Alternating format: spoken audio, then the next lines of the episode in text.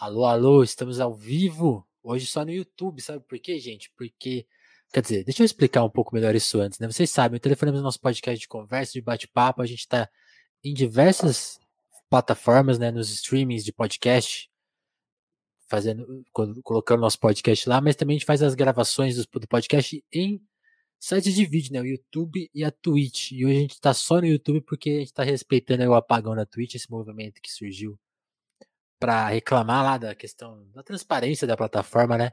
Não que o YouTube seja é, mais transparente, inclusive eu não recebo nada do YouTube porque tem que seguir um monte de regras que a gente ainda não está disposto, quer dizer, disposto não, a gente, a gente não alcançou as metas, né? São as metas bem complicadas de alcançar, tem que ter mil seguidores, é, horas assistidas, então não que o YouTube seja uma plataforma mais tranquila, mas a gente está respeitando esse movimento da Twitch porque a gente acha importante, né? É, o stream, fazer streaming, fazer podcast é um trabalho e é bom a gente participar da, das lutas que, que interessam não só a gente, mas a você também, espectador, porque você está aqui curtindo com a gente, é, aproveitando o nosso trabalho. Então é bom sempre lutar por transparência. Dito isso, vamos começar aqui de uma maneira mais tradicional o podcast. Alô, alô. Eu sou Vinícius Félix, sejam bem-vindos aqui ao Telefonemas. Como eu já disse, nosso podcast, já disse nessa introduçãozinha. Ah, não vou cortar isso do podcast, não, já tá, tá tudo no ar. Vamos registrar tudo. É o nosso podcast de conversa, de bate-papo né? Sempre uma conversa que a gente tenta saber como a pessoa tá, mas também conhecer a pessoa, né? É como se fosse um telefonema mesmo, tem um, um afeto. A gente não traz aqui a pessoa para participar de um debate, ficar discordando, ficar é, inquirindo ela, né? É uma conversa mesmo. E como eu já falei, sou Vinícius Félix, jornalista, dono aqui do Telefonemas, e hoje eu tô com um super convidado, para variar, sempre a gente tem super convidados aqui. A Cauã Oliveira. Cauã, se apresenta aí. O senhor é mestre em teoria literária, em literatura comparada, graduado em letras, doutor em literatura brasileira, mas como você gosta de se apresentar? É, é pelos títulos ou, ou, tem uma apresentação mais do coração, assim, não sei? é, os títulos é tipo, é tipo Lattes, né? É um Instagram acadêmico. Parece que tá falando muita coisa, mas não tá falando muita coisa, na verdade. Né? Uhum. É. Mas eu quem, sou... Quem, quem, é esse Quem é o Acauã? O Acauã é um maloqueiro, São Paulino maloqueiro, que ela acha que é Aí. corintiano, só que é, que é maloqueiro, mas. Salve tricolor. São Paulino maloqueiro, pagodeiro, antes, antes de tudo, pagodeiro, antes de ser acadêmico. É, mas também sou professor aqui da Universidade de Pernambuco, estou aqui em Garanhuns, uhum. terra, terra do Luiz Inácio, né? Que voltou aí a brilhar nas redes sociais, mostrando o seu grande pacote econômico, econômico. Ah, o, tá, o tripé tá econômico. O tripé econômico do presidente. É, Estou aqui no, no Agreste de Pernambuco já tem algum tempo. O, o presidente Luiz Inácio que obrigou agora todos os homens a fazer perna, né? Tem, tá todo, as academias aí parece que tá tendo um boom hoje que tipo, tá todo mundo lá a fazer perna, né? Agora tá... As mulheres estão exigindo agora, mulheres e homens lute, também, né? né? É, lógico. Bananinha que lute. Cara, mas, foi, é, um, mas é isso. Foi um arraso essa, minha... foto, realmente. Cara, é, legal, né? Cara? Essa é a sua perspectiva. Legal, Acalma, você falou de São Paulo, deve estar tá aí sofrendo, né? Que tá difícil. Nossa, nem me Tá fala. ruim. Ontem eu tentei ver o jogo, tava. Ontem, assim, pra quem tá, tá vendo no ao vivo vai fazer sentido no gravado. Ontem foi um São Paulo Sport sofrido, ganhou, mas foi feio. Faz e... tempo, né, que o tricolor tá. Tá mal, né? Mas, mas eu vou começar te perguntando de pagode, então. Que, que, que, qual que é o seu pagode favorito? Que te, porque esses dias eu tava ouvindo uns pagodes antigos, um só.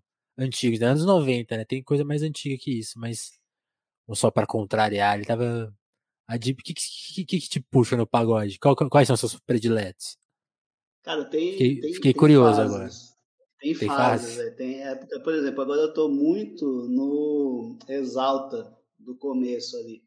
Né? Os dois primeiros discos, Quero Sentir de Novo, Você.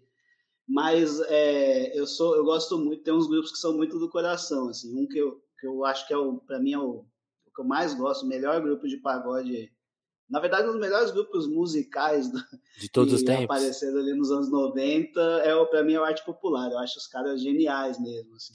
Eu acho, inclusive, tem uma, uma leitura muito equivocada é, em relação ao, ao, que o pagode representou, tá? Porque né, tem essa ideia de que o pagode é inferior, o pagode é uma música de má qualidade estética, de pouca criatividade, de pouca inventividade. Uhum. E o arte popular estava fazendo um campo muito mais criativo e inventivo do que boa parte daquilo que a MPB dos anos 90 estava fazendo, por exemplo.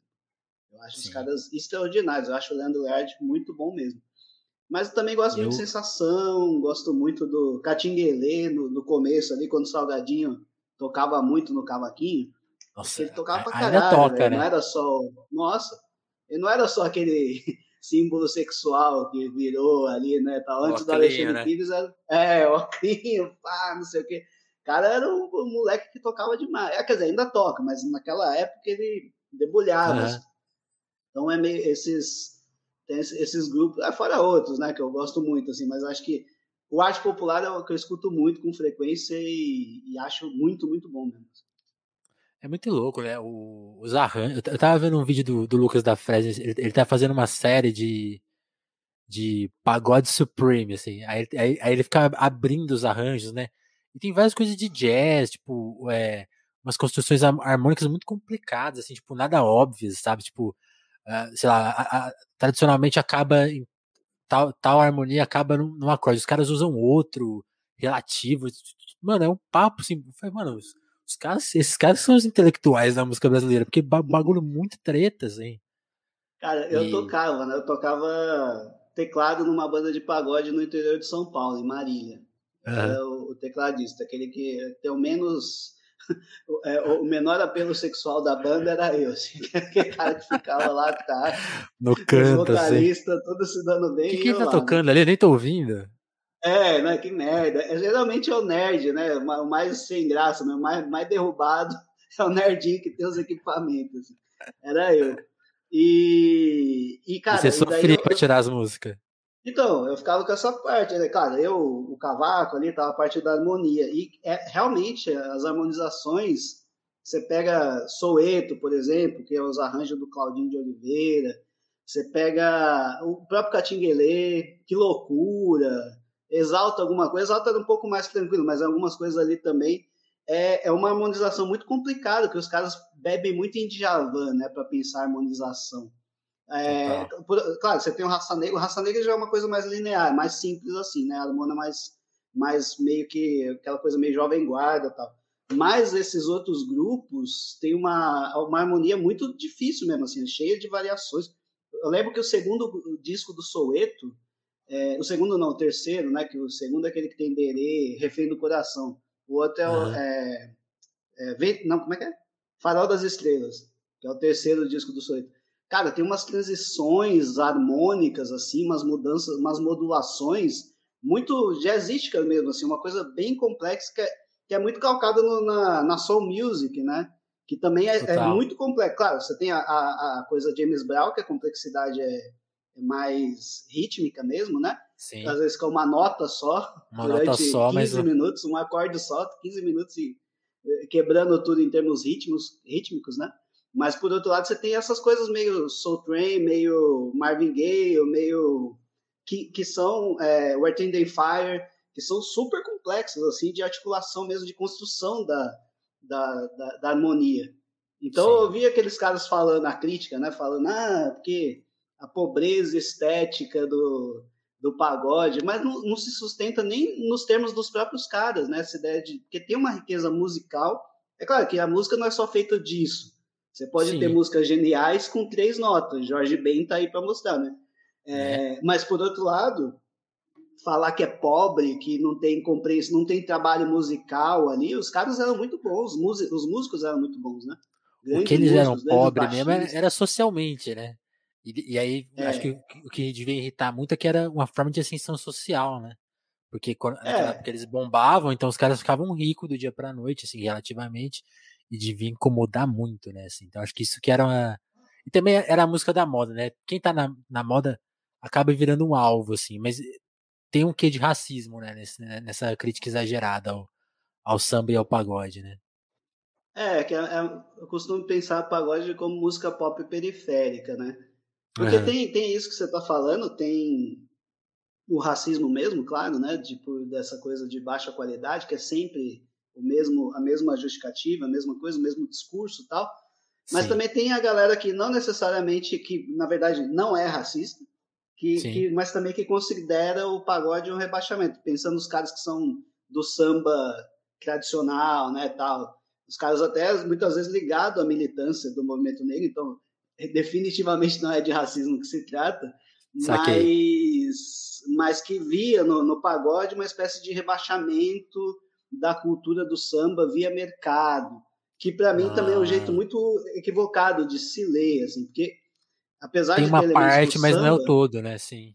É, o, o samba é, é, o fundamento, é claro, né? É, é, o fundamento. Os caras se formam, com exceções de alguns grupos, né? O Raça Negra, por exemplo, diz que o, o, o, samba influenciou muito menos do que Roberto Carlos, por exemplo. Eles, eles afirmam isso. Mas em outros grupos, né? É, pô, a cozinha do arte popular, para voltar, é, é, extraordinária aquilo ali. A cozinha do Catinguelê, a cozinha de sensação. É, mas o, o, samba é um dos elementos que compõe aquela linguagem que são, são mais coisas, né? Tem mais coisa acontecendo ali. É, é mais complexo e não dá para pensar em termos de rebaixamento, a meu ver. É uma outra linguagem, é uma outra coisa que está acontecendo, né? com problemas, mas o arte também popular é mesmo, né? Tipo, mistura com R&B americano, com um pouco de coisa gospel até, assim, que eu acho que devia rolar, né? Eles vão Tipo, aquele disco acústico lá deles, eles não tocam samba o tempo inteiro. Tem, tem coisa de grupo vocal, tem coisa de. E tem, tem, tem música de protesto, né? Tem música que, que reivindicando coisas, tem, tem, é uma mistureba. O arte é, para mim, o arte é o, são os alquimistas ali, o, os tropicalistas do pagode, velho. Os caras são. Tipo, tem, eles misturam samba com música flamenca, velho. Aquela vestida de doida. Eles misturam. É, é, o, o Leandro, os caras no geral, mas o Leandro é meu mentor. Ele tem umas ideias muito doidas, velho. Tem aquele Samba Pop Brasil 2, que eu nem acho que é dos melhores, eu prefiro os anteriores. Certo. Mas ele tem uma, uma parte meio ao, que é gravada ao vivo, acho que numa chácara, sei lá, que ele pega a bateria do Olodum e a bateria, não sei se é da Mangueira, do Salgueiro, não, acho que é do Salgueiro. E, e que é nas faixas que vai ter a Gamamô, não sei o que, eles vão fazer o samba rock. E ele divide, ele coloca a, a, o Olodum de um lado e a bateria do Salgueiro do outro. E daí grava uma música com os dois tocando ao mesmo tempo. E daí no, na edição de som, ele coloca, ele separa, né? Do, do fone do lado direito você vai ouvir a bateria da Mangueira e no fone do lado esquerdo você vai ouvir a percussão Nossa, do Olodum. Preciso ouvir isso, cara, não reparei é, nisso aí não. É Acho que eu nunca ouvi doido, isso. cara. Porque se você realmente você coloca no fone assim, é muito legal, velho. É muito legal. É, tipo, é isso, os caras tinham uma ousadia. Tá, tá, rolando um negócio aqui e aqui no, no, no saquei. É, porque é isso, são, são duas, dois modelos percussivos bem distintos, né? Mas que daí na hora que junta tudo casa bem, tal, porque né, tem um arranjo lá tal. Mas ele, ele, eles tinham muitas essas ideias mesmo de romper, de experimentar, coisas e que e geralmente o discurso em relação ao pagode é, é o oposto, né? Ah, os caras ficam reproduzindo o mesmo padrão, isso daí é música de produtor, sem criatividade, que é uma coisa de, de audição mesmo bem equivocada, que passa pelo racismo, passa pela má vontade, passa pelo passa pelo excesso, né? Também, claro, é, é lógico que tocava demais, enche o saco, igual sertanejo hoje, né? Sim, Você fica, vira, é, vira alvo, vira alvo é, tem uma hegemonia que enche o saco, daí obviamente você quer também que as pessoas ouçam outras coisas. Mas acho que hoje em dia, com, com distanciamento temporal, assim, a gente consegue matizar melhor. Tem muita coisa muito boa ali acontecendo, muito interessante. É muito legal. Mas vamos falar mais do Akauan. E aí, como que, tipo assim, a gente tá falando de música, né? Você tocando teclado, o nerd, o nerd ali que você falou. Você, é, você era esse cara nerd mesmo? Porque aí eu já queria falar de, de literatura mesmo. Quando que você começou a se interessar por livro? E uma coisa que eu sempre acho interessante é entender quando que você viu a academia como uma possibilidade, né? Porque eu fico tentando puxar na minha memória o quanto eu, por exemplo, que fiz jornalismo, eu não sei te falar que horas que eu comecei a associar aquele gosto que eu tinha por revistinha e, de ler, tipo, ah, eu quero ser o cara que escreve assim. Eu não sei muito bem que horas que eu, tipo, eu vi que a solução disso era fazer uma faculdade. Se bem que é uma decisão super equivocada no caso do jornalismo. Mas para o fã de literatura, que horas que você viu a, conta um pouco dessas duas coisas. O, o fã de literatura e, tipo, o cara que você falou, opa, aqui tem uma carreira. Vou nessa. É... Ou também foi o pagode que não deu certo, né? A sua banda não foi pra frente, você falou, ah, vou, vou investir nisso aqui. Cara, o pagode, meio que eu saí da banda pra fazer a universidade mesmo. Aí, ó. Aí, o pagode me, salvou, me tirou da igreja, me salvou, porque eu era evangélico, assim, durante é, pô, são, são, são salgadinho, são periclão. Fala, salgadinho. salgadinho mas, tá, mas... Precisa, precisa vir aqui no telefonema, mas se alguém tiver o contato dele, por favor. Pô, eu acho que é legal, velho. Os caras super, super topam participar de podcast. Assim, os caras dele, são acessíveis, né? Vale a pena. E... Mas é isso, eu era da igreja e tal, daí comecei a, ir pro pagode, daí começou a ficar difícil. Você começou a discordar, né? É, é, várias coisas também, né? Dentro da, da igreja a gente acaba problematizando. Igreja evangélica mesmo, no caso, né? Eu era da uhum, Batista. Uhum. E daí, daí eu comecei a ir pro mundo, né? Que vai pro mundo, aí começa a complicar. Mas eu sempre fui meio nerdzinho mesmo, assim, de gostar muito de revista em quadrinho. Eu fazia os gibizinhos, assim, meio tosco, desenhando os moleques da sala. Eu ah, pirava, ah, assim, fazia história de super-herói com os moleques da sala. E sempre gostei de ler, assim, porque eu acho que isso vem muito da, da minha mãe, né? Que minha mãe é, ela é formada em letras também, apesar de deu aula há pouco tempo, ela trabalhando no Banco do Brasil, mas sempre teve muito livro lá em casa, muito disco também, ah. então então ela, é... ela foi uma referência forte, então. A minha mãe muito, muito mesmo. Mas Legal. minha avó também lia. Pra... Lá em casa a galera gosta de ler, assim, gosta bastante de ler. É, mas, eu, mas eu nunca tinha pensado em carreira como professor ou como alguém ligado ao campo da, da crítica cultural ou da literatura. Isso não é uma coisa que. Mas porque também, né? que, ah, eu quero ser crítico cultural. Ser 14 anos, não, vou ser crítico cultural. Tá? Tem muita gente que quer, quer, ser professor, né? Isso sim, mas nem sabia que tinha essa possibilidade de crítica literária, é nem sabia o que, que era. É, a, a, crítica está é uma... muito encastelada, né? Já, esses, esses, cadernos culturais, eu, eu nunca tive contato com isso, assim, eu nem sabia que existia direito, assim, fui só mais velho mesmo. Pois é, e tem, e tem uma coisa, tipo, que para pobre, por exemplo, você não sabe que várias coisas relacionadas à universidade. Você não sabe os caminhos. Eu tinha mais informação porque a minha mãe estava ligada. Mas, uhum. mas não é uma coisa que estava no meio, não é uma coisa que na, na, escola pública, eu sempre estudei escola pública, não é uma coisa que se diz, né? Eu lembro quando eu fui dar aula, eu dei aula no, na, na no Rio Pequeno, numa periferia da Zona Oeste, lá em São Paulo, um, alguns anos, assim, dei aula para ensino fundamental. E quando eu falava para os caras que a USP era de graça, quer dizer, é, mas é, enfim, é pública tal, de graça relativamente, Sim. o acesso, você não paga, não tem mensalidade, os caras ficavam em choque. Eles não sabiam Como assim, isso. Né? E daí, é, e daí eu lembrava que mano, eu também não sabia, porque essa questão do ensino superior, pelo menos antes das cotas, né, era uma coisa totalmente distanciada mesmo, assim, não é uma coisa que você vê como algo que é possível, é coisa para playboy. Coisa para uhum. boy vai fazer. Boy pensa nisso desde o ensino fundamental. A gente não. A gente vai descobrindo tal. Eu só descobri que a é, literatura, que era uma coisa que eu gostava, né? Aí voltando, né? Eu gostava, sempre gostei de ler, gostava de ler Agatha Christie pra caralho, é, ficção científica muito, Isaac Asimov, adorava Isaac Asimov, adorava. Depois eu fui ler Senhor dos Anéis mais para frente, mas eu gostava muito de policial, ficção científica e, e, e, depois de literatura mais clássica, assim, também fui, fui gostando mais aos, aos poucos, né? Certo. Mas tinha coisas que eu, Dostoiévski eu adorava, cara, porque é, é uma doideira aquilo ali, né? Não é chato, não é clássico no sentido, Nossa, não Deus... tem dificuldade de linguagem. Dostoiévski eu, eu, eu, não consegui, por causa dos nomes. Eu, ficava, eu, eu, tinha que anotar os nomes ah, no começo do livro. Ah, eu me, eu me confundia, porque às vezes a pessoa muda de nome, né?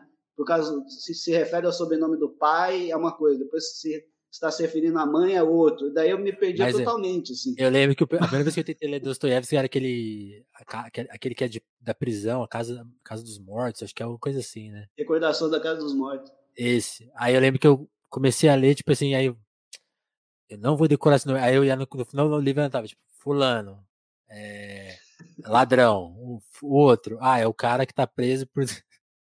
mas eu não progredi. Eu também sou meio ruim de leitura, assim. Mas o Dostoevsky eu não consegui progredir. Eu preciso retornar ele. Pode crer. Mas, eu, nossa, mas te, cortei, eu, te cortei, calma, vai lá. Desculpa. Não, que eu lembro que eu adorei. Eu, quando eu li o, o Crime e Castigo, eu, eu fiquei. Porque é, tem um clima ali muito opressivo, né? Uma coisa. Uhum. O moleque é muito pobre, o Raskolnikov é muito pobre, muito fodido e tá sempre doente. Daí eu, sempre com febre, ele tá sempre com febre, muita febre. Então eu lembro que eu fiquei. Eu comecei a ler assim, daí eu fiquei com febre também, tipo. peguei por osmose. O bagulho assim, mexe, né? Sim. Aquele clima era tão assim, opressivo, tão tipo. Um clima de uma cidade decadente mesmo, assim, uma, aquele frio da porra também ali foi, foi meio foi meio sentindo igual assim. É, mas enfim daí eu sempre gostei muito de, de leitura tal dessas não tanto dos clássicos mas assim de ficção científica essas coisas tal. E, e daí eu lembro que no cursinho no, quando eu fui fazer cursinho tal né porque até então eu queria fazer sei lá engenharia uhum. coisas desse tipo tal. É, eu gostava eu sempre gostei de matemática também daí eu achava que meu caminho era minha engenharia tinha feito Senai também, para tornearia mecânica. Tá? Eu sou do, da época que pobre fazia datilografia, né? eu fiz datilografia. Torneira mecânica, você queria ser presidente do Brasil, então, peraí. Pois é, eu fiz tornearia e datilografia, igual o Lula. era o projeto, o projeto da minha mãe era me formar presidente. Eu sou torneiro, cara. O pior torneiro que já passou Nossa, pela, pelo Senai, eu acho. E como que era essa fase de Senai? Porque eu, eu, eu, também tenho uma experiência de Senai que durou, assim, acho que meses, porque eu, eu, fazia, eu fazia escola particular, assim, e aí, tipo, era de manhã escola particular e Senai à tarde, só que no Senai não tinha só a parte prática, né? Você também tinha as aulas, e eu lembro que eram umas repetições, tipo, era a mesma matéria. E a gente ficava num sono, não sei se era vagabundice de adolescência, mas, tipo assim, dormia, não rendia, né? Era muito ruim. Aí eu, aí eu falei, minha mãe, ó, não vou virar mecânico, não adianta. Sem condições. E, e, na, e na época era meio tenso, porque você fala assim, é, ó, é, uma, é, uma, é um espaço para trabalhar, você tá achando que, vai, que, é, que é simples a vida, né? É... Você vai se formar e vai ser tudo um mar de rosas. É, do, a, assim, a universidade não estava garantida, né? Na verdade, pelo contrário, às vezes pode ser uma exceção, assim, porque tinha menos vagas, não tinha cotas. Então a, a, a gente vai fazendo é, escola técnica, né? Ensino técnico, vai atirando para tudo. Mas você foi até o final? Eu fui, eu me formei, não sei como, cara, porque eu era um bosta, assim, de, de fazer ferramenta. Eu lembro que nada que eu fazia funcionava, velho. Nada, nada, nada. A, a prova final era uma formou. furadeira, mano. Oi? Mas formou. Formei, os caras queriam que eu saísse de lá, não queria me segurar lá, de jeito nenhum. Mas e, qual e daí... era a prova final? Era uma furadeira manual. E, pô, tinha que fazer tudo, velho. Tinha que fazer a, a, as, a engrenagem, fazer tudo, enfim, a, a coisa todinha. O, o cabo, a, a, parte de fora, a carcaça tal. Difícil pra porra, velho. Eu lembro que eu fiz tal, não, nada funcionava, o negócio caía, não conseguia nem fechar, pô. Enfim, mas passei. Sou torneiro mecânico. Se alguém precisar aí, aí de, de uma torneira, de, de um parafuso, eu tô, na área. Muito bom. Mas, mas, mas e nesse processo todo, e quando que veio a, a escolha? Você falou que estava pensando em engenharia, alguma coisa relativa à matemática, e aí tipo, você mudou de ideia. Quando você mudou de ideia? Ah, é, é, porque daí, bom, minha mãe é professora tal, mas eu nunca me vi como, como professor tal. E sempre gostei de literatura, mas assim, igual todo mundo, né, para curtir, não para ficar analisando, não sei o quê, é. enfim. E daí, mas eu fiz o cursinho, eu tava lá meio perdido, achava que iria engenharia, mas não tinha certeza, era muito difícil também, dificilmente passaria, muita, poucas vagas, né, tal. Daí eu, eu encontrei um professor de literatura, um cara, que é a história de muita gente que vai fazer letras, né? Encontrei um professor de literatura que era muito fineza, assim, que eu gostava pra caramba das aulas dele, e daí eu comecei a entender que, nossa, então dá pra gente pegar um, um poema e discutir, entender processos sociais, né? Dá pra gente pegar um romance. Caralho, eu gostava de Machado, assim, mas não sabia que falava tanto sobre a nossa época, eu só achava o narrador engraçado e tal. Daí começou a, a, a, aprofundar mesmo, e daí eu, falando com ele lá, eu disse, cara, dá para fazer letras, se você... Você não precisa necessariamente ser professor, você pode trabalhar em outras coisas relacionadas à área e tal. Daí foi nesse momento que, ah, então beleza. Eu lembro de ter feito é, concurso vestibular né, para letras em São Paulo. É, em Marília, que é onde eu morava, eu fiz, se eu não me engano, publicidade. Publicidade. Daí eu passei nos dois, que era tudo né, ligado a letras, ligado não sei o que, achava que era tudo meio Vamos parecido. aí, né? e daí. Eu Como passei, é bom ser jovem, né? É, pois é. Fui para São Paulo e é muito louco, né? Porque esses negócios definem a sua vida, você nem sabe, né, velho? Tipo, é uma escolha que você faz ali quando você tem 17 anos que vai determinar os seus próximos 50. Sim. Não necessariamente, né? É, mas, mas pode ser, né? O Acauã publicitário não estaria aqui, né? Com certeza. Seria é, é. em outro rolê, fazendo outras coisas, pensando diferente, né? Muito louco isso. Pois é. É muito doido. E, e aí, por exemplo, acho que, acho que as pessoas estão perguntando, pô, mas o que, que o Akawan fez que te motivou a trazer ele no telefone? O Akawan, para quem não sabe, escreveu, por exemplo, o prefácio né, do, da versão livro do Sobrevivendo no Inferno dos Racionais, né? Quando o Sobrevivendo entrou na. Foi na Unicamp, né? Que ele entrou como. E aí a, a, companhia, a Companhia das Letras fez, publicou as, a, as letras, né, em versão livre, e o Akawan tem ali a, a, tese dele, e aí, a partir dali eu conheci o trabalho. Vamos, vamos, falar um pouco desse aspecto, Akawan. Você tá lá na, na faculdade, começa a, assim, a, a, pesquisar, né, ver as possibilidades ali. Que horas que você encontrou essa, essa questão? Tipo, o Racionais é, produz literatura, né? Tipo, isso aqui é, é literatura, né? Vai, pode ser tratado como uma obra de literatura.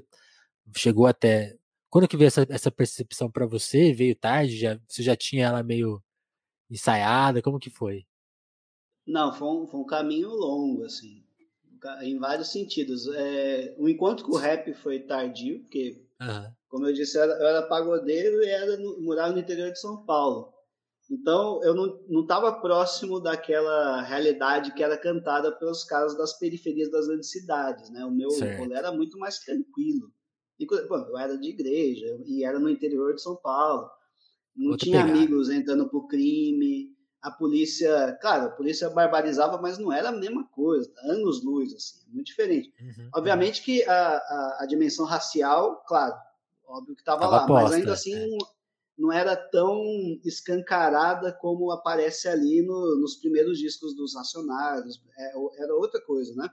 A atuação dos grupos de extermínio, por exemplo, ali não, não, não aconteciam, como eles cantam no, no, Pânico na Zona Sul. Então, é, era um outro, um outro modelo, então, para mim também aparecia como algo distante. Tanto é que a primeira vez que eu escutei Racionais na vida foi no pagode, cara. A primeira vez que eu ouvi o Mano Brown foi na, na música do Negritudo Júnior, que o Brown comparece. Sim. É preciso ouvir Racionais, essa gente, gente da gente lá tal. Foi a primeira vez que eu tive contato com Racionais, né? Já conhecia o que chegava da Gabriel Pensador, por exemplo, que é, foi o rap de aposta da mídia, né? Um rap branco de classe média. Tocava é, na bem TV. Feito, tal, é. mas com, é, com incursões dentro da Globo, não comprometido com uma ética periférica, como vai ser o, o rap gangsta da quebrada mesmo, né? Uhum. É, e daí na academia, eu fiz, fiz Universidade, da São, Universidade de São Paulo, né? E a Universidade de São Paulo tem uma coisa muito fechada. Mesmo para os padrões acadêmicos, que já são fechados, a USP é muito fechada dentro do, daquilo que já é fechado. Então, para chegar. Essa, tinha toda uma questão de teoria da literatura contra estudos culturais, né? Então, a teoria, da, a teoria literária é aquilo que vai dar conta do objeto literário, que é mais denso, que é não sei o quê, e os estudos culturais vão cuidar do resto. daquilo que não é tão, é, tão complexo, tão de... essa dicotomia assim, né? Que, Saquei. Enfim, não se sustenta, mas é, é assim que é meio colocado. Então, é, é, a primeira coisa que você faz, você, todo mundo acho que vem de outro contexto, né? Que não é de classe média alta, não é de uma intelectualidade branca, de classe média, não sei o quê, e chega, que, enfim, não é gente que é criado com ouvindo palavra cantada, é gente que é criado com a Xuxa. e com Chaves, que é a maioria das pessoas. Toda, quando você, você vai para esse contexto, sempre tem um, uma questão de choque e, e, ou você tipo se sente muito coagido, muita gente desiste tal, ou, ou então ou você vai para o enfrentamento, né, daí fica muito difícil a sua relação ali, ou o que acontece muitas vezes é você se apropriar mesmo e começar a se apropriar daqueles valores, né? Então você uhum. começa a, a, enxergar da mesma maneira. Ah, então de fato, aquilo que eu gosto, é, sei lá, eu é conheci é Caetano e Chico. É, eu conheci Caetano e Chico. Então, obviamente, aquilo que eu gostava antes, é, que era o pagode e o axé, né, tal, é, eles são menores mesmo. Daí eu, a galera começa a reproduzir esse sistema de valores, que foi o que eu, que eu fiz. Virei um adorniano chato pra caralho, de, de falando da cultura de massa, não sei o quê, rebaixamento, o capitalismo vencendo tal. O que, enfim, estou fazendo uma caricatura. Eu ainda continuo adorneando chato em, certa, em alguma medida, mas mudei algumas coisas. É, então, daí você tem esse processo tal. Tanto é que daí eu fui, fui estudar Murilo Rubião, no mestrado, que é um contista mineiro de literatura fantástica, muito legal mesmo, assim, mas que não tem nada a ver com o caminho que eu segui hoje, por exemplo. Terminar, uhum. assim, de, de, uma coisa de construção de leitura e tal, mas é, os caminhos teóricos e as opções que eu escolhi hoje são muito diferentes daquilo. Eu só fui encontrar com o rap, na verdade com a música, que eu vou, me voltei muito para a literatura, só fui me encontrar com a música popular no doutorado. Isso a partir de um, de um outro elemento que apareceu aí, que foi a época dos blogs. Uhum. Teve um período aí que hoje em dia também já foi substituído pela rede social, né? Mas os Sim. blogs para mim foi muito importante porque eu comecei meio que fazer crítica cultural independente, vou colocar assim, né? sei lá, comecei a escrever que massa. mas vamos chamar crítica cultural independente que é mais chique, né? Pô? Sim, e, e daí muito mais chique blogueiro, né? É, blogueiro, não, crítica cultural independente. É, e daí eu, eu, comecei a escrever sobre as coisas que me interessavam mesmo mais relacionadas à, à música popular, a, a cinema, a televisão. Então, enfim, daí comecei a treinar minha escrita nessa área. Daí, a partir disso, eu volto para a academia, já volto assim, volto minha visão, né? Já querendo trabalhar com cultura popular, com música popular, né? Só que ainda certo. não sabia exatamente o que. O que? Daí, mais pro meio, porque eu comecei a, enfim, tinha um projeto maluco lá de pensar, nem lembro direito, mas era, era uma coisa que meio de contar a história da, da MPB, do, da, da, música popular moderna, do samba até 2015. É uma coisa megalomaníaca lá que não dava para fazer.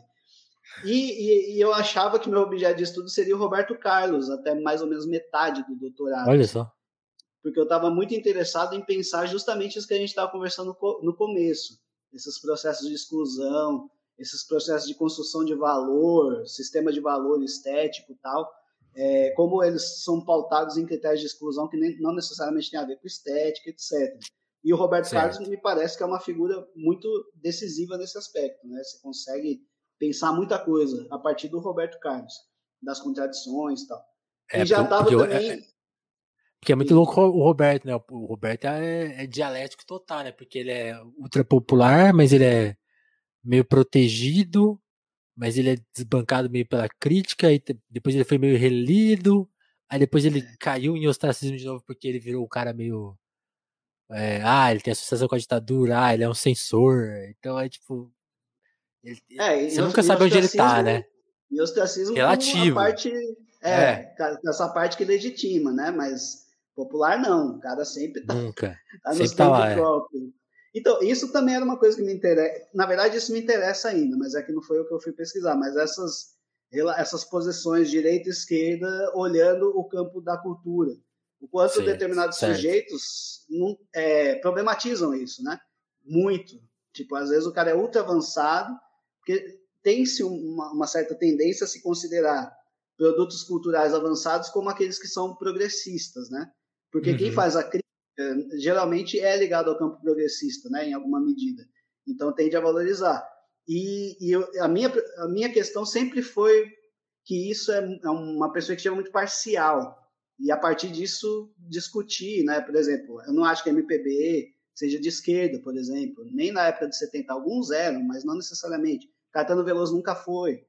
E daí todos os tensionamentos, e, e, e não ser de esquerda ou não ser mais ligado ao campo progressista, não necessariamente faz com que a arte seja inferior, seja menos interessante e tal. Sim, ou, é, ou menos libertária em algum sentido. É, ou menos libertária. Ou, é, às vezes, é, por exemplo, o Jorge Ben, para mim, é, é um caso muito emblemático também. Dificilmente você consegue enquadrar ele na. É um artista de esquerda, você consegue achar vários exemplos que dando uma cenada ali, inclusive, para a ditadura tal, né? Em termos ideológicos, não em termos políticos sim. concretos, tal, mas sim, essa coisa do sim, nacionalismo e tal. E o cara, é, ele ressignifica a história da música popular a partir de uma ideia de emancipação negra que nenhum outro artista da esquerda tinha. Isso é, então, ele é muito mais é radical. Muito louco. Muito louco, né? Ele é muito mais radical artisticamente, não necessariamente sendo ligado ao campo do radicalismo de esquerda. Exatamente. Porque a, a, arte é muito mais complexa, a forma artística é muito mais complexa do que isso, né? Você acabou de decifrar o Kanye West, junto com o Jorge Ben. é, o Kanye West. É, pois é. Mas é, é, então, eu acho que é um caminho interessante para se pensar. Tô, colocando, tô colocando nessa conta, mas é, é, você não falou isso, lógico, tô brincando. Mas é, é, que eu fico pensando nisso, é muito louco o quanto a arte, por exemplo, aí eu tô usando o Kanye West, aí eu tô falando por mim, porque é uma coisa que até o, o André Maleron, que é meu parceiro de crise, também fala. Que é muito louco isso, né? Tipo assim, ele politicamente age no jeito que ninguém entende, tipo, o cara é trampista, o cara é que, que, que ele é? Ninguém sabe direito. E a arte dele vai pro campo, pô, mano, é, de liberdade, de libertação de quebra de padrões. E aí, e aí eu, eu queria até pensar, é muito louco como o contrário disso também acontece, né? Eu tava vendo agora esse movimento, por exemplo. Não sei se você. Aí você já tá. Aí já... Lá vem quem não é. Ela me pegou defendendo quem é, desculpa. Desculpa, meu amor. Mas eu, eu, queria, eu queria te perguntar, calma, da, da, outra chave, sabe? Porque é uma coisa que eu fiquei pensando, não sei se você já refletiu sobre. Nem se tem a ver, vou chutar aqui, aí você me opina se você achar que tem alguma semelhança ou não. Eu tô, eu tô vendo agora, o Sérgio Reis foi lá, deu as declarações golpistas dele, e aí vários artistas falaram: opa, não vou gravar com você. Que eu achei muito legal. Mas eu fiquei pensando, turma, se eu pudesse falar com essas pessoas, turma, o Sérgio Reis está associado com isso a uma cota. Porque vocês estavam gravando com ele, vocês estão com a cabeça? E aí é muito louco, porque aí confunde essa, coisa, essa mistura de ação política e prática e artística. Acho que essa confusão tá posta, por exemplo, nesse caso, né? É. Eu acho que tem um, tem um nó aí que é o nó do nosso tempo, né? Uhum que, bom, aí voltando, é, é, é, legal a gente falar disso, porque eu estava tirando onda do, dos adornianos, mas eu disse que eu mantenho coisas de adornianos que vêm da minha formação da Universidade de São Paulo, que é essa formação do Antônio Cândido, do Roberto Schwartz, tal, que é o negócio da autonomia estética, tal da autonomia estética, né? autonomia relativa, mas que uhum. de fato faz sentido para pensar muitas coisas. A política, a dimensão política, está antes de tudo na forma e, e a tal, de tal maneira que ela pode Nossa. contrariar, se uma obra estética for muito bem elaborada, muito densa, muito consistente, ela inclusive pode contradizer, contrariar e negar as intenções políticas e ideológicas dos sujeitos. Então você pode ter um cara conservador ou não necessariamente não necessariamente progressista com uma obra muito mais é, muito mais artisticamente densa, muito mais relevante, muito mais crítica. E daí o exemplo, para mim, o exemplo principal, que eu falo, a galera ficar brava, mas é, para mim é o Machado de Assis. Machado de Assis, politicamente, é claro que ele tinha atuação, ele tinha atuação favorável, por exemplo, aos escravos, quando ele atuava no Ministério da Agricultura, ele, uhum. ele cuidava da, lei, da aplicação da lei do ventre livre ali e tal, então ele sempre tinha uma postura progressiva, progressista nesse sentido.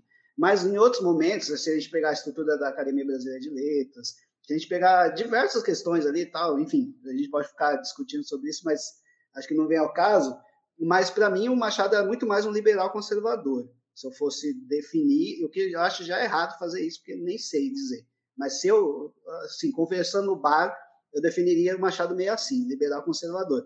No entanto, não tem nenhuma obra na literatura brasileira que consegue chegar no grau de radicalidade crítica dele. que o Machado de Assis tem. É a mesma coisa que o Marx, aí vamos para as cabeças mesmo. Mesma coisa vamos. que o Marx falava do Balzac. O Balzac, que, é, que era aristocrata total, assim, o cara era bem conservador politicamente, e, no entanto, ninguém descreveu a sociedade burguesa de uma maneira tão bem acabada quanto o Balzac, de forma crítica, entendendo os problemas. Sim. O Marx usa várias coisas do Balzac para compreender. E, e, e aí a, a, a, charada tá aí, né, Calma? Porque tipo, é isso que você falou. O tempo ajuda, né, ajuda a fazer isso, né? Porque a, gente tá, a gente tá tão distante do Machado pessoa que meio que sobrou só a obra dele, né? Então, a gente talvez confunda, tipo, assim, ah, a gente vê ele como radical, mas a gente não tá vendo ele, a gente tá vendo a obra, né? Porque é, ele como mas aí a, a atuação política dele, eu imagino, sei lá, se a gente tivesse convivido com o Machado e ele tivesse um Twitter e um dia lá ele postasse um bagulho meio liberalóide, a gente falava, ô Machado, aí você, aí você fudeu. mas não, né? A gente não tem, gente não tem mais essa, essa, essa esse registro não existe, né? Então a gente não tem essa percepção dele, né? Ficou, ficou a obra e a obra é, é radical. É, e aí talvez isso aconteça no futuro com os outros artistas, né? Porque gente, em alguma dimensão a gente vai perder esse tempo presente, esse contexto político atual, né? Vai desaparecer um, em alguma medida daqui, daqui para frente. Uhum. Não, eu ia falar que, se bem que o Machado é frequentemente cancelado, né? A cada. Ah, é? é, pô. perdi, é... perdi essa. Não, a galera, eh, na época mesmo, muita gente achava, o próprio Lima Barreto, né, achava o Machado muito é, pouco crítico socialmente. O cara que era ah. mais ficava passando pano para a burguesia, para as elites locais, só falava da elite carioca, dos amigos dele. O Machado era, era o grande conciliador, o Lima Barreto descascava. Depois veio a galera falando que o Machado se escondia a branquitude, de, a negritude dele é, e, e, falando que o Machado não tratava das questões raciais. Os modernistas, você pega Mário de Andrade, Dumont, Guimarães Rosa, todo mundo tem texto destratando o Machado, assim, falando, mano, esse cara não, não tem condições, assim, esse cara é um escritor interessante, correto, mas que não serve como modelo, como referência tal. É, ah, de vez em quando reatualiza-se uma, uma, uma polêmica em relação a Machado de Assis, assim. É, e, gera, e quase sempre ligado a essa questão do, do posicionamento dele, do tipo de, de, de, forma da escrita dele, né, que seria uma escrita mais apaziguadora. Não é nunca, mas enfim, era assim que, que era, era lido, né? em alguma medida. É, e ainda hoje tem, de vez em quando aparece o Abdias Nascimento, cara, fala, falando que o Machado se escondia a sua negritude, porque o foco, o Machado ele faz uma coisa extraordinária, que assim, para mim é muito brilhante mesmo. Ele sendo um cara negro, um autor negro, uhum. ali no universo que ele era adverso, ele faz uma coisa que é muito difícil a gente ver. Ele torna o branco objeto de estudo.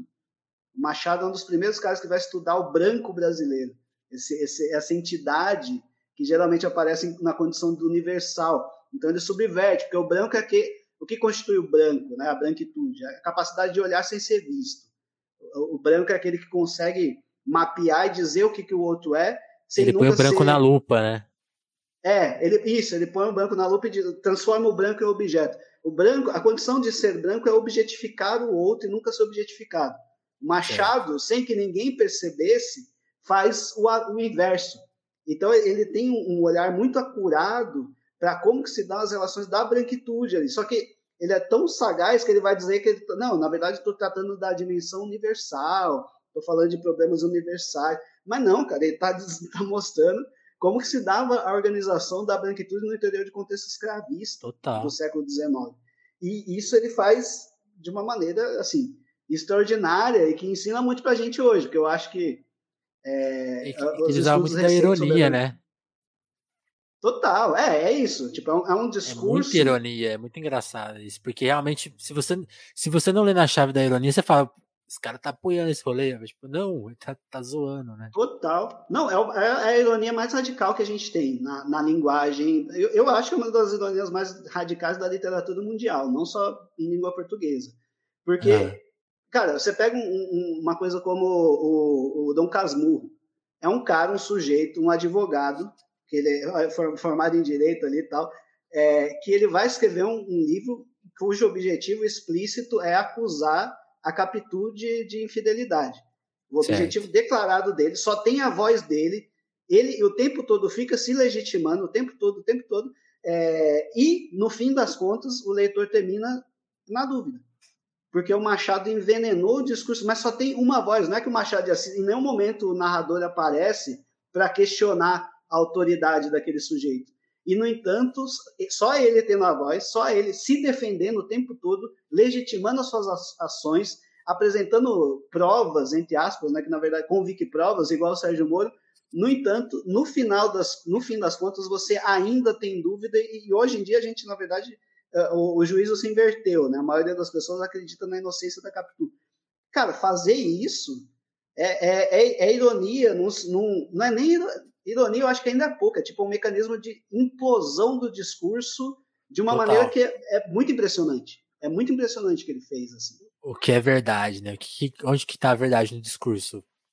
Boa sorte aí é. para encontrar, né? Boa sorte. Nossa, muito legal isso, Acaba. Porque, a, isso, sabe uma coisa, voltando, você falou do Caetano Veloso dele, nunca. Essa visão que você tem, acho muito legal, porque realmente isso, eu já discuti com alguns com os amigos. Ele sempre se reposicionou, assim, ele nunca foi reacionário. Talvez algumas, algumas pessoas devem falar assim, ah, em alguma, teve épocas que ele chegou a ser reacionário e tal. Isso pode estar em discussão. Mas é muito legal, o tempo vai me reposicionando as pessoas. Então, tipo assim, agora que você está num governo quase fascista, todo mundo fica meio de esquerda. Mas na época que, sei lá, que tava o Fernando Henrique e o Lula, o pessoal era meio crítico, né? Então, é, esses caras não são tão esquecidos. Isso mostra o quanto essas coisas são relativas e, e, talvez a gente tenha que discutir mesmo obra, obra artística, que é uma coisa, e, as pessoas como outras separadas. Então, separar essa discussão que as pessoas falam, ah, dá para separar o, o, o artista da obra? Em alguma medida, sim, né? Eu acho que, bom, é, é isso. A questão de, de formação também. A, a minha a minha formação enquanto leitor é de, mano, separar sim, separar. É, são coisas distintas. A, a, a obra tem. Eu sempre achei o dentinho babaca. Demorou 100 anos para alguém desconfiar da palavra desse cara, véio. impressionante. Tem que, teve que ser uma mulher, óbvio, né? uma mulher é, norte-americana. Uma das primeiras a desconfiar assim, de uma maneira mais sistemática. Ellen Caldwell. É, mas, mas enfim, eu, eu venho dessa coisa da, dessa, dessa tradição marxista clássica de leitura, né? Então você tem a, a forma, é ela que a política está na forma. Se você, beleza, você quer encontrar os movimentos sociais, quer os movimentos da sociedade, tudo bem, mas você tem que encontrar na articulação do verbo pronome, na maneira como funciona na poesia, e não Total. na ideologia do autor. Você tem até de uma maneira, na verdade, meio exagerada, que hoje em dia a gente questiona também, né, essa coisa da da autonomia tal, porque, enfim, autonomia, autonomia, autonomia, o cânone é todo branco, né? Autonomia, autonomia, autonomia, mas cadê os pretos, né? Cadê Carolina de Jesus, enfim.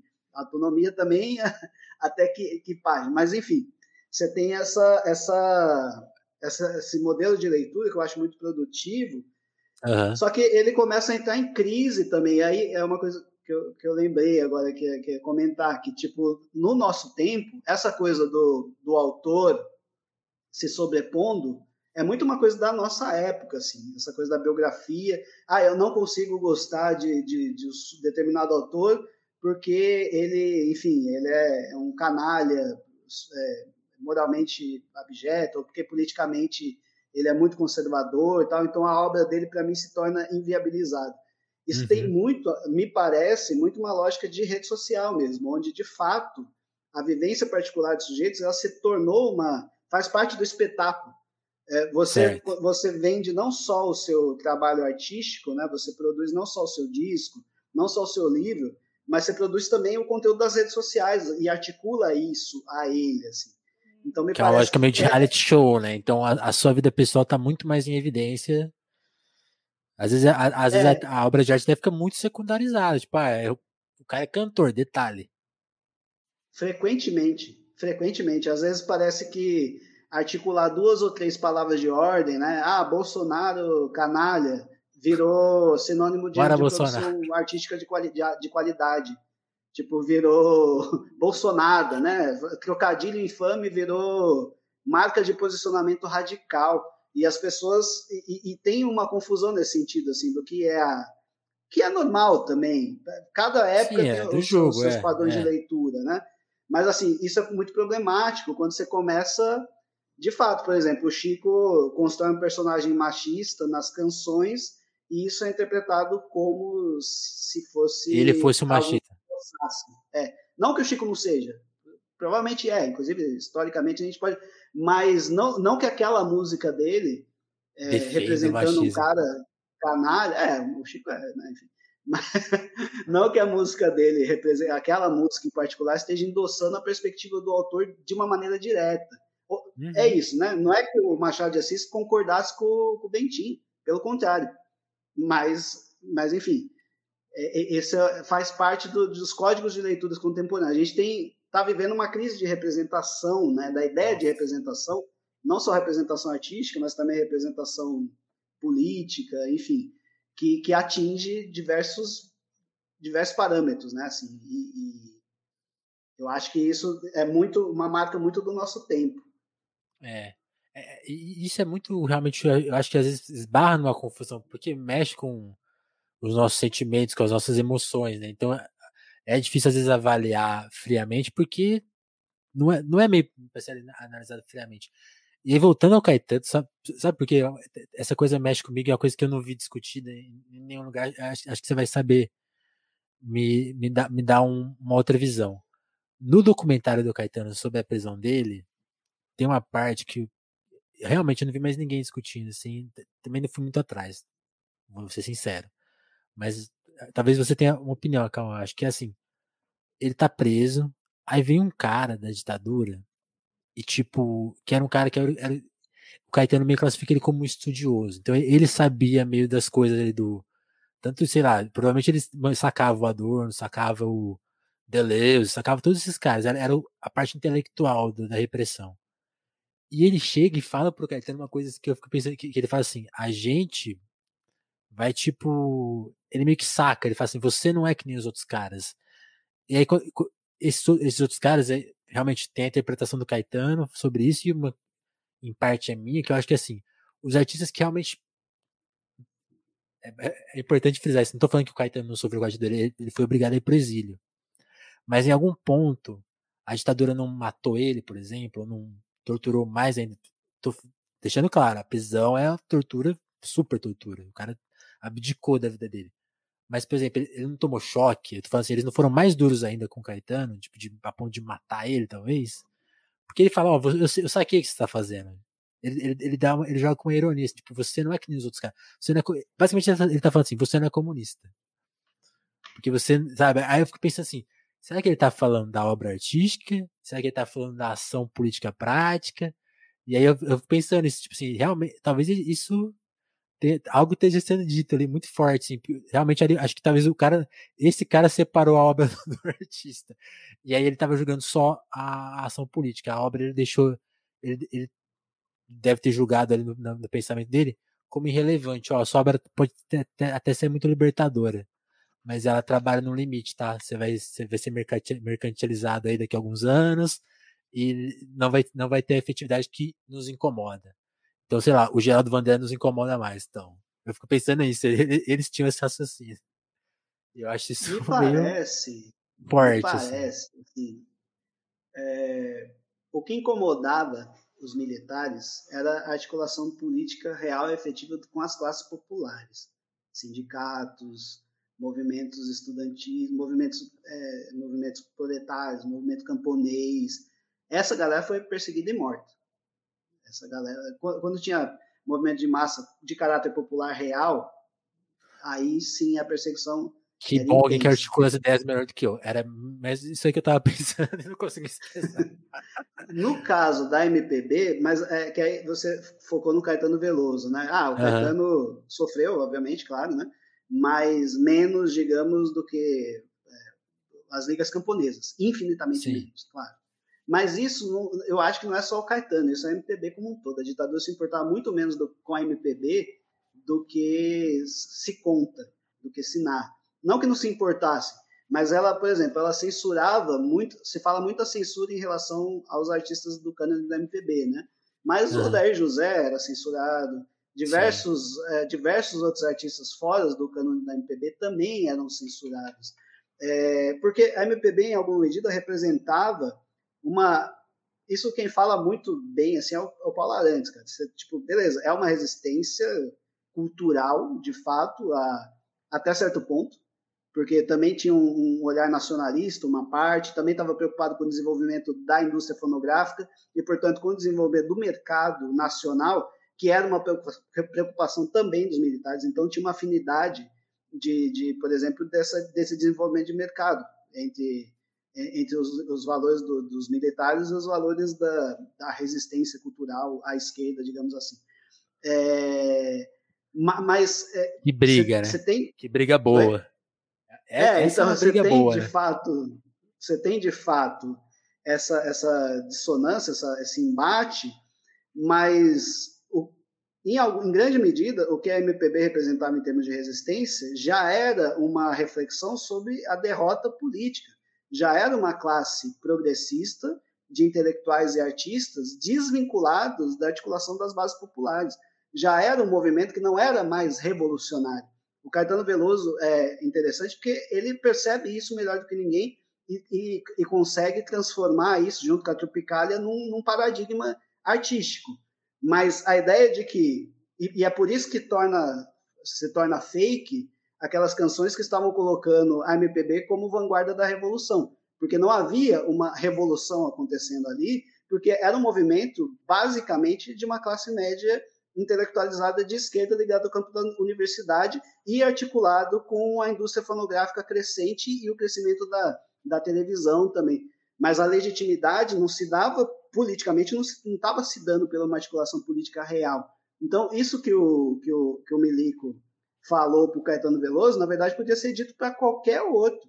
E é isso que a Tropicália falava, né? O Tom Zé, o Tom Zé é brilhante, né? Tem aquela música classe operária do Tom Zé que é exatamente sobre isso, né? Aqui vai o intelectual Tom Zé, é o artista Tom Zé engajado, falando para o bem da classe operária. Não tem nenhum operário assistindo, mas o Tom Zé sabe o que é melhor para a classe operária e vai defender. Um operário se manifestou lá no fundo, então, por favor, retire aquele operário da sala que está atrapalhando os caminhos da revolução.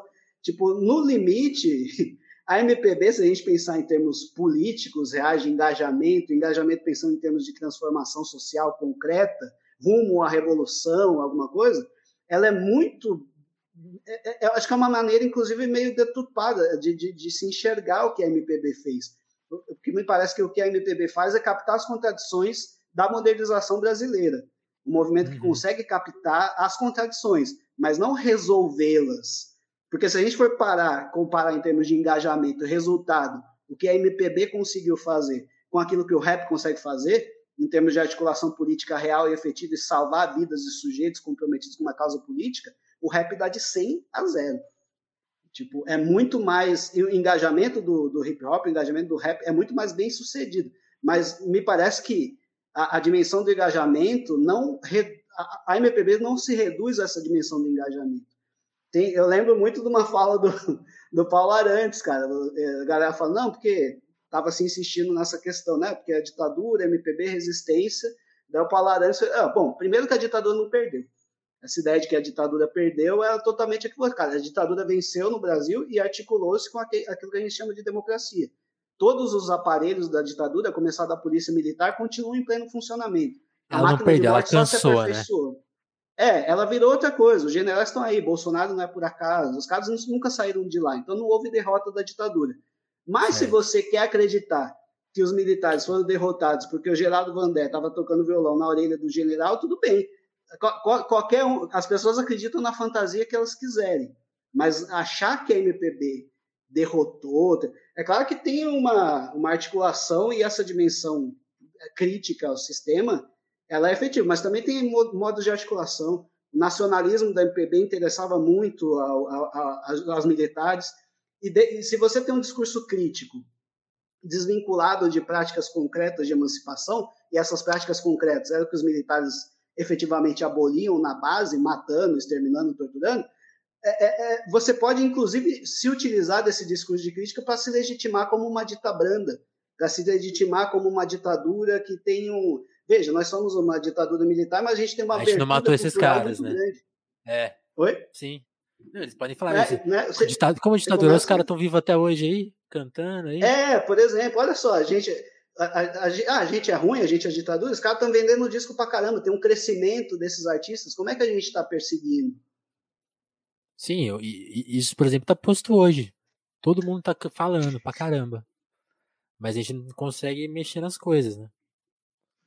É, as articulações, os caminhos de articulações reais e concretos são bloqueados, assim, né? Que, aliás, eu então, acho que assim. É... Ah, desculpa, te, te cortei, pode falar. É não, porque, só porque... Eu, só, eu, só, queria pôr uma coisa. É, te cortei de novo, desculpa.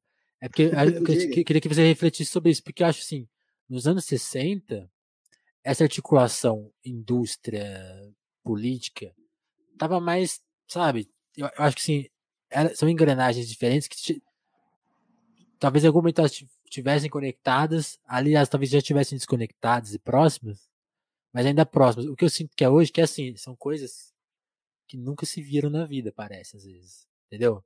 A, a, a atividade política real e, e, o campo da cultura e tal. Porque as, é isso, a gente vive tempo que todos se manifestam, mas aquilo a gente não consegue virar um voto, assim, parece, às vezes, sabe?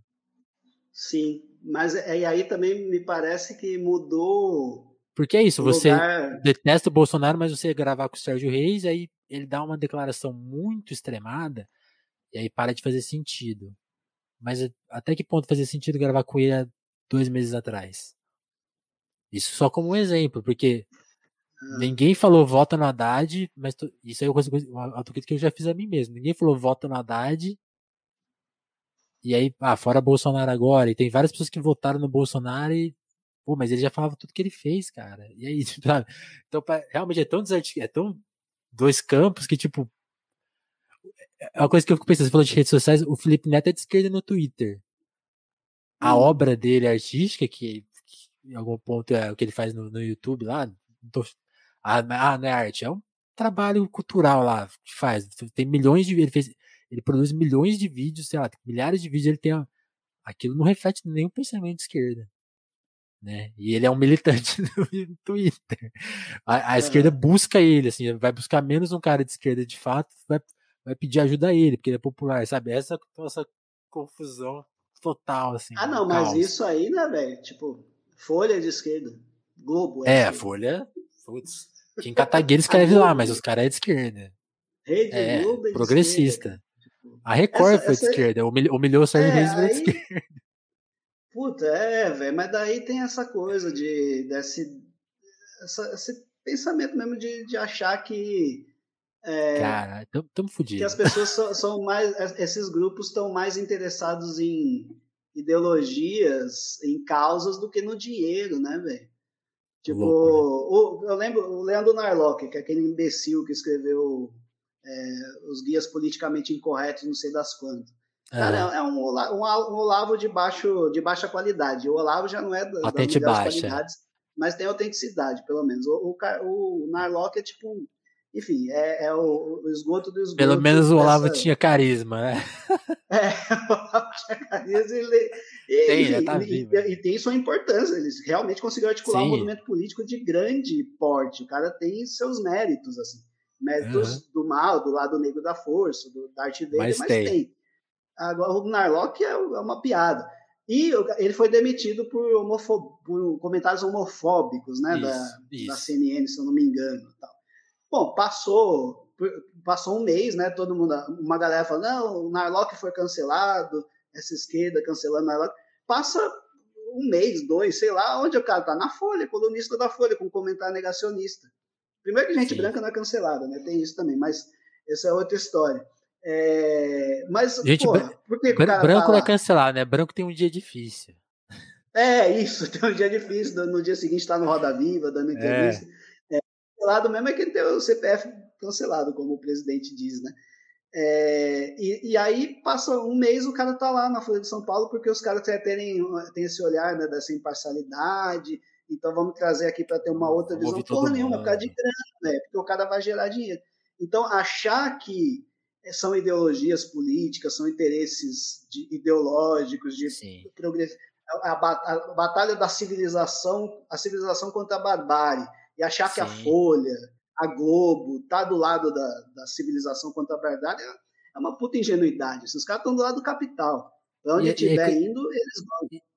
E, a economia da atenção é tão grande, né, cara, que assim, por exemplo, para o jornal ser um espaço de debate, você tem que ficar.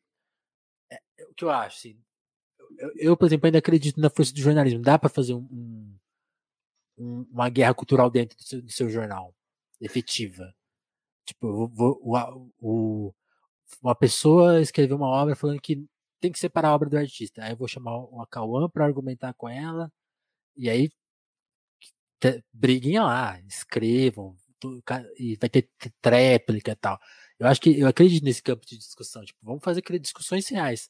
Essa, essa coisa tão fake que, que essa coisa pela é, a economia da atenção pela, pela atenção em si, que sei lá, o Antônio Prata tem que escrever sobre o Narlock, aí outro cara no jornal vai escrever sobre o Narlock, aí o Narlock vai dar uma até nada disso existe. Tipo assim, quase é real, mas não é real, porque esse, esse cara já é uma ficção, né?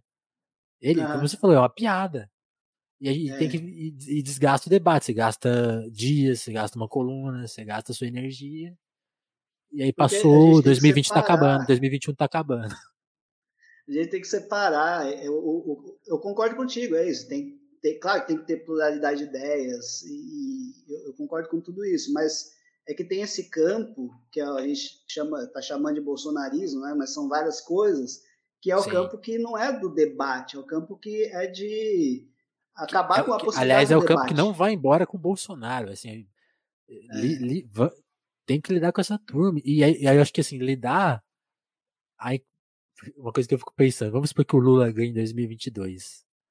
Essas pessoas que viraram de esquerda magicamente, elas vão voltar para o campo delas magicamente. Isso vai dar uma dor, não sei se é de dor de cotovelo, dor de consciência, gigantesca. Então, tipo assim, ah, vamos se atentar isso aí. Que é uma coisa interessante, assim, é um processo interessante. É. Eu acho que Tem gente achando deve... que o Reinaldo, é. Reinaldo Azevedo é de esquerda, velho. Assim, Mano, que o, assim que o assim que Lula voltar, a gente vai ver o que é o Reinaldo Azevedo. Vai defender prisão de manifestante, vai enfim, vai dar o show dele que ele dava antes. É, o de sempre, cara. A memória é muito curta, né? Na verdade, é, um, é um meio que um desespero, uma tentativa de, de articular. Mas é isso, cara. Tem que estar. Tá... tem que estar tá ligado na maneira como as coisas estão se articulando. A gente passou uma hora de podcast não tocou no assunto principal. A gente vai tocar agora. se, se o Acão não tiver que ir embora, eu vou pedir pelo menos mais uma meia hora aí pra gente tentar dar uma conta desse assunto, que é a gente está falando de contradição e pô, o trabalho artístico mesclado com a ação política. Ah, que a Isa está falando, ele já defende o Borba Gato, que vai esperar o que dele, né? Pois é. Isso, isso que você falou é muito legal. Ele nem tenta enganar as pessoas que se enganam sozinhas, ele nem tá tentando.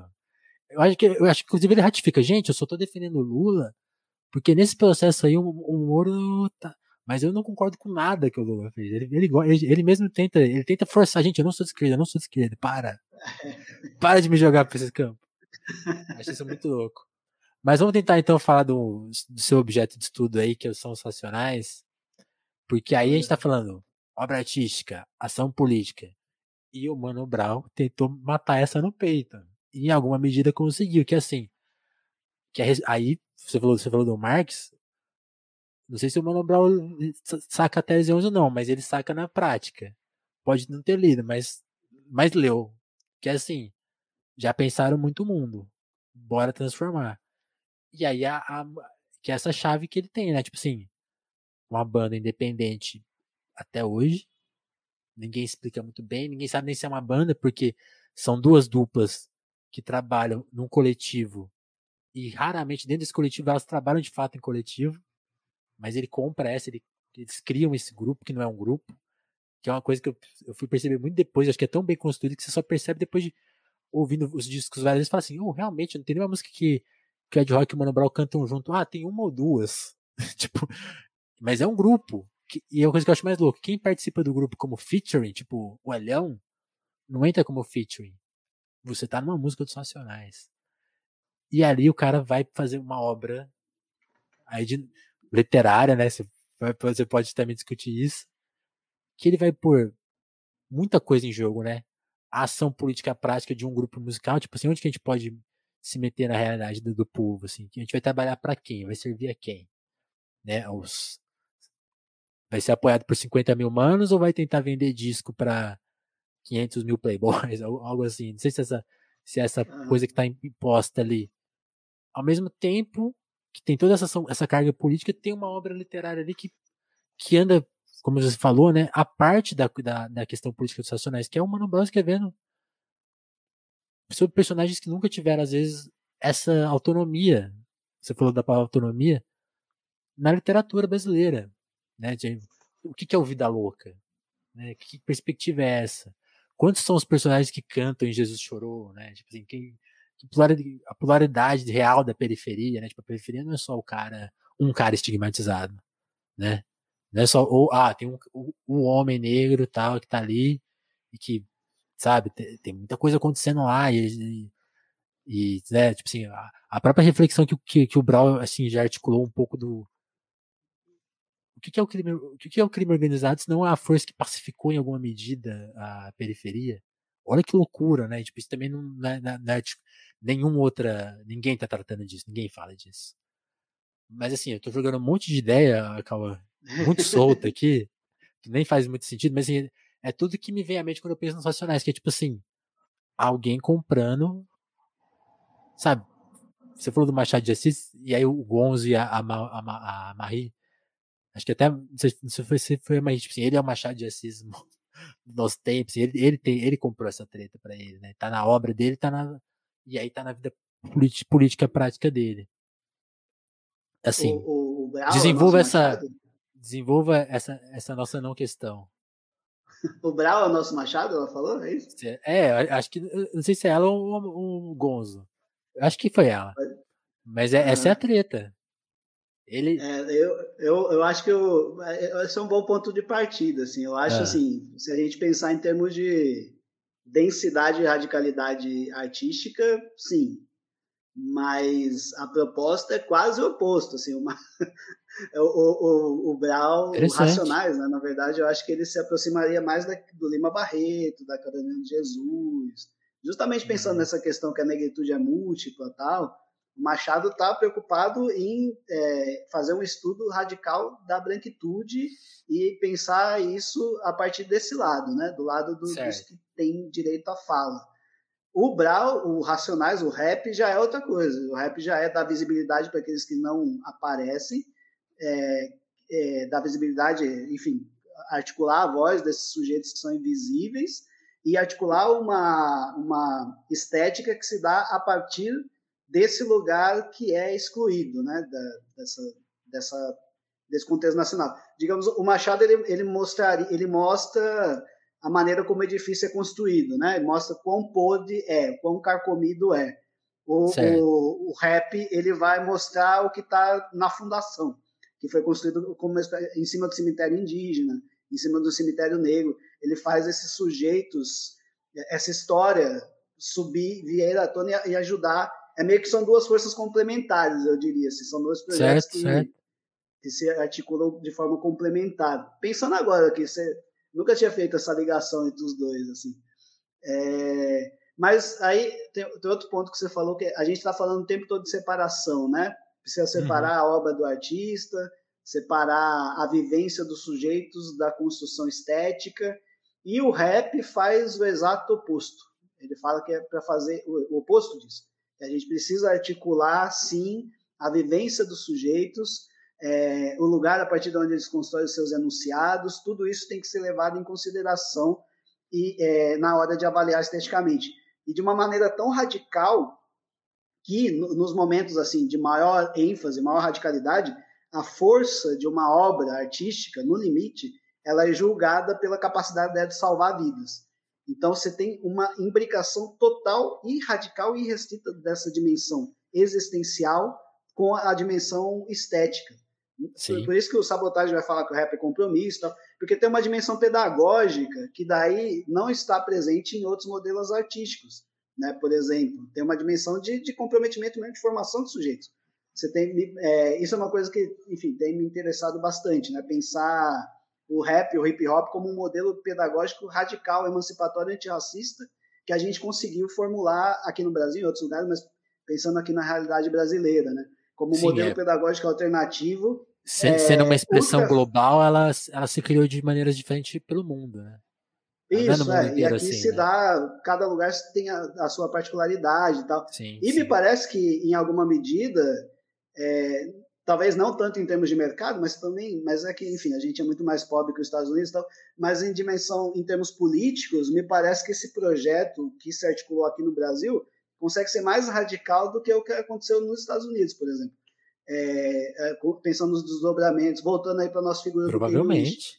não tem uma, uma aqui não, não há possibilidade ainda, embora possa haver, para existir um Kanye West é, brasileiro, brasileiro, no sentido de ser um cara muito genial, muito genial, porque ele é genial em termos estéticos e tal, é, entendeu tudo e mais um pouco, definiu rumos, né? Ele é muito foda, mas Sim. politicamente ele vai, enfim, vai ser, vai falar do Trump, vai falar bem do estrambelhado, estrambelhado.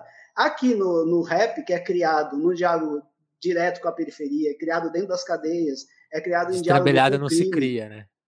Exatamente. Se o Ken Wish, se existisse um Ken Wish que viesse a público falar essas coisas, ele ia ser cobrado pela comunidade do hip hop. Então, a, a articulação política que o rap brasileiro consegue, justamente por dizer que não se trata só de arte, não é só arte, é arma, é pedagogia, é formação política dos sujeitos, a é mudança radical de condições de existência dos sujeitos na periferia, é de sobrevivência real de toda a comunidade que a gente está falando. É, é esse, esse artista genial que se desvincula né, do, da, do compromisso com a coletividade periférica, me parece que está até certo ponto bloqueado, porque né, de vez em quando aparece alguém do trap, principalmente assim, falando, né, ah, não sei o quê, se colocando numa posição de superioridade, tem dinheiro mesmo, você... Mas imediatamente já vem a galera da velha guarda e cola nos caras e fala, mano, você não entendeu nada. O rap não é sobre você ganhar dinheiro, não é sobre ter um preto lá no topo não é sobre preto no topo. É sobre todo, é sobre abolir o topo. É acabar com essa ideia de topo. Não é para você, não é porque você está aparecendo, sei lá, em alguns programas, algumas emissoras, não é porque estão te chamando para fazer propaganda de produto chique, é, para aumentar essa ideia de representatividade liberal, que a gente, que o rap tá, o rap significa todo mundo vencendo junto. Significa um projeto de mesmo que não vença, é todo mundo na batalha, todo mundo no corre é os pretos protegendo os pretos, é todo mundo junto. Não é essa adesão ao neoliberalismo irrestrita que acaba legitimando da base para cima, mas é uma, uma construção que se coloca contra. Agora, obviamente que pode deixar de ser assim. É que aqui no Brasil, é, é, essas figuras. Se cuida, né? É, é, essas figuras aqui no Brasil, elas ganharam uma centralidade tão grande e construíram e conseguiram é, amplificar a ressonância daquilo que era debatido no, no, movimento negro, até desde antes da década de 70, que, que consegue segurar isso. E ainda o rap hoje ainda é um, um lugar de. É o mais avançado em termos de reflexão política é, que a gente tem hoje nas artes. Né? Não tem, acho que não tem nenhum outro gênero, pensando enquanto gênero como um todo, que é tão radicalmente consciente politicamente quanto o hip hop, né?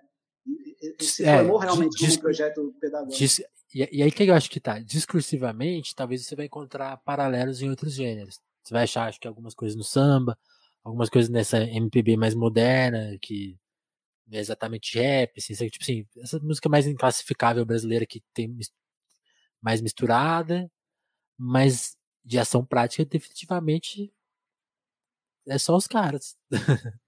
É, não, e, e até você acha é, sujeitos, né? Você acha na MPB sujeito, tem sim. algumas pessoas assim, mas não o gênero como um todo.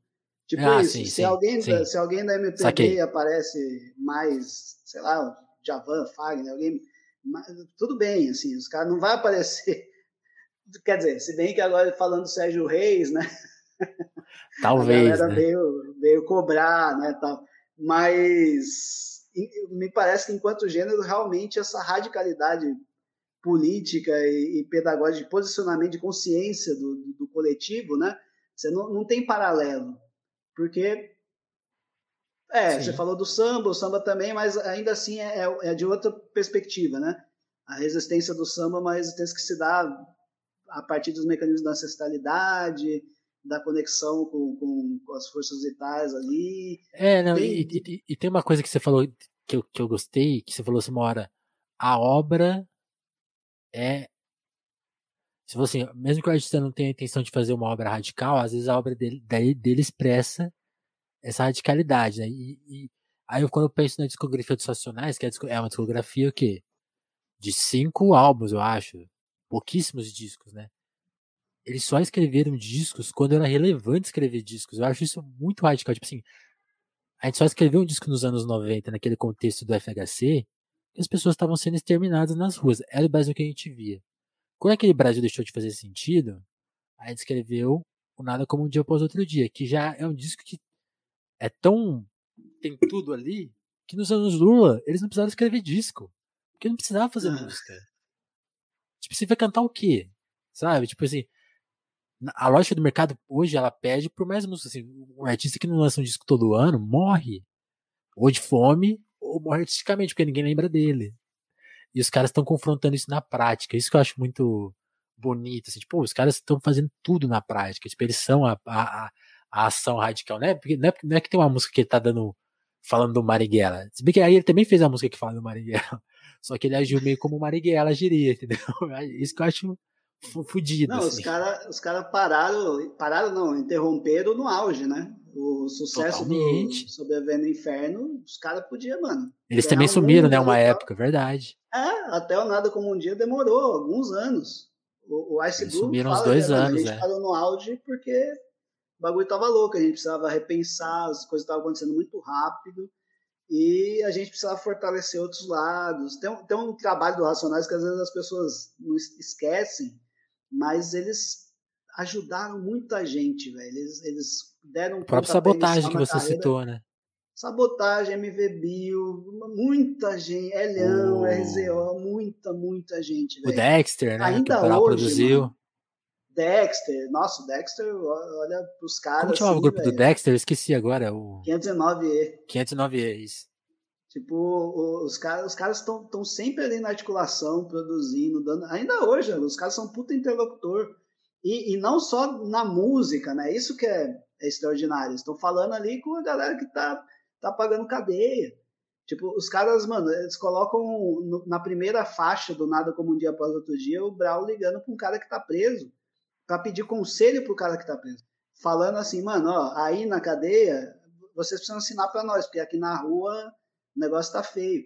Isso faz parte de uma concepção política muito. É, é, é, é, contra aquilo que se imaginou, contra aquilo que se imagina que é o Brasil. Porque o Brasil é um grande projeto de extermínio e encarceramento em massa. O Brasil, é, se for ter uma fórmula, Brasil é igual. Friamente, o que, que é o Brasil? É isso. É, morte do povo preto, encarcelamento do povo preto e. Que, ali, que aliás, é uma coisa que o, o, nosso amigo Erasto Felício fala, né? Que, tipo assim, por que, que maconha não é legalizada, legalizada no Brasil? Porque ele não descobriu outro jeito de matar preto. Usando ele como. É, com aspas, assim. Ela, serve bem para isso, né? Guerra às drogas serve muito bem para isso. Assim que vai ser legalizado, assim que descobrir outro mecanismo que, de, de extermínio. Mas enquanto estiver servindo, vai, vai continuar servindo é. para isso. E o, o, rap, o Racionais, mas o rap também vai, vai, dizer, o, vai dizer o contrário. Ó, a cadeia vai civilizar o Brasil. É, o, o, ou seja, aquele sujeito que para o Estado é aquele que deve ser encarcerado e morto, a, a, liberdade dele é a condição de emancipação do povo brasileiro. É, é, o oposto daquilo que se organiza. E veja, aquilo que se organiza não só no bolsonarismo, porque no bolsonarismo a gente entende Isso muito claramente. Acho complexo. Isso. morto. Mas na Dilma foi bandido boy, bandido morto. No Lula foi bandido boy, bandido morto. Os números de encarceramento só aumentaram. Independente de ser governo de esquerda, de direita, a, a política da ditadura foi continuada. É claro que não estou assim, não estou aqui dando uma de Sim, escolha muito no... difícil. Não estou falando Sim. Lula e a mesma coisa. É Lula 2022. Até, né? até porque eu, eu acho que é isso, Cauã. Se se o Lula, por exemplo, bate de frente com isso, e, e é, é, é, acho legal você fazer porque tem uma complexidade aqui nisso aí que você falou. Eu, por exemplo, entrevistei aqui no Telefonemas o José Genuíno, que é uma importante figura do PT nessa época. E o Genuíno fala com todas as palavras aqui. É, comprar a política dos Estados Unidos de, de guerra às drogas, essa coisa que vem de dentro para fora, a gente não ter inventado a nossa política para lidar com essa questão, foi um dos nossos maiores erros, sabe? E, e, e, aí eu falei para ele, aí eu falei para ele uma visão que eu tenho que assim, vamos supor que se você se contrapõe a isso, vocês nunca iriam pro poder. Acho que assim uma coisa nos termos atuais, alguém que diga, ó, meu programa de governo é esse, no dia 1 de janeiro não tem mais polícia militar, não tem mais polícia nesse, nesse sentido. É, maconha tá legal, a gente vai legalizar aqui, vai ter uma farmacêutica, sei lá, transnacional que vai cuidar disso na América Latina. sei lá, qualquer invenção política que você imagina, assassina um cara na hora. Sei lá, não um sumiço com o cara, o cara não é, não é eleito. Não é assim que se confronta, né? Tipo assim, no mundo real. Aí eu falei para ele assim, não era impossível lidar com essa questão, assim, nesses termos que a gente gostaria, radicais, né? Aí ele falou assim, mas a gente é, pelo menos podia ter acho... posto em questão. É, então, eu perder. acho que, na verdade, eu, eu, não sei se esse já foi, talvez no começo, a, a, plataforma do PT, né? Assim, aquela coisa do sindicali, eu não sei até que ponto essa radicalidade foi um, um projeto do PT governo em algum momento se teve no horizonte. Porque por mais que se, até seria porque, muito difícil Até porque eu acho que aprendeu... Sim, até porque eu acho que aprendeu no governo que essa questão era uma responsabilidade, né? Aprendeu lá é, já. Ou, mas assim, é, mas não precisava ser exatamente o que fez, né? Também, assim, é, abriu muito mais concessões do que. Enfim, decidiu ajeitar a máquina. Eu gosto muito da análise do Marcos Nobre, né? Que vai falar do PMDBismo. Quem governava o Brasil era o PMDB. E, e, e o PT aceitou ser coadjuvante nisso, assim. E poderia ser diferente, principalmente ali no, na passagem do primeiro para o segundo mandato, o Luiz Inácio da, Lula da Silva com mais de 80% de, de popularidade, assim, ele podia fazer o que ele quisesse, é, é, até certo ponto. Ele tinha tudo na mão.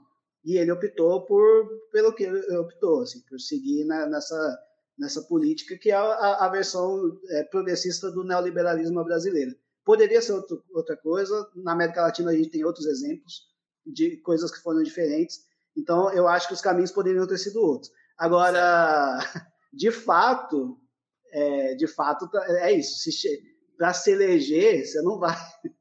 Claro que não daria, pra, mas eu acho que é difícil, as né? opções né? foram, principalmente nessas questões de, de enfim, de, de encarceramento, enfim, várias questões, né, que a gente pode pensar dos equívocos do, do Partido dos Trabalhadores, na, tanto na Dilma quanto no Lula.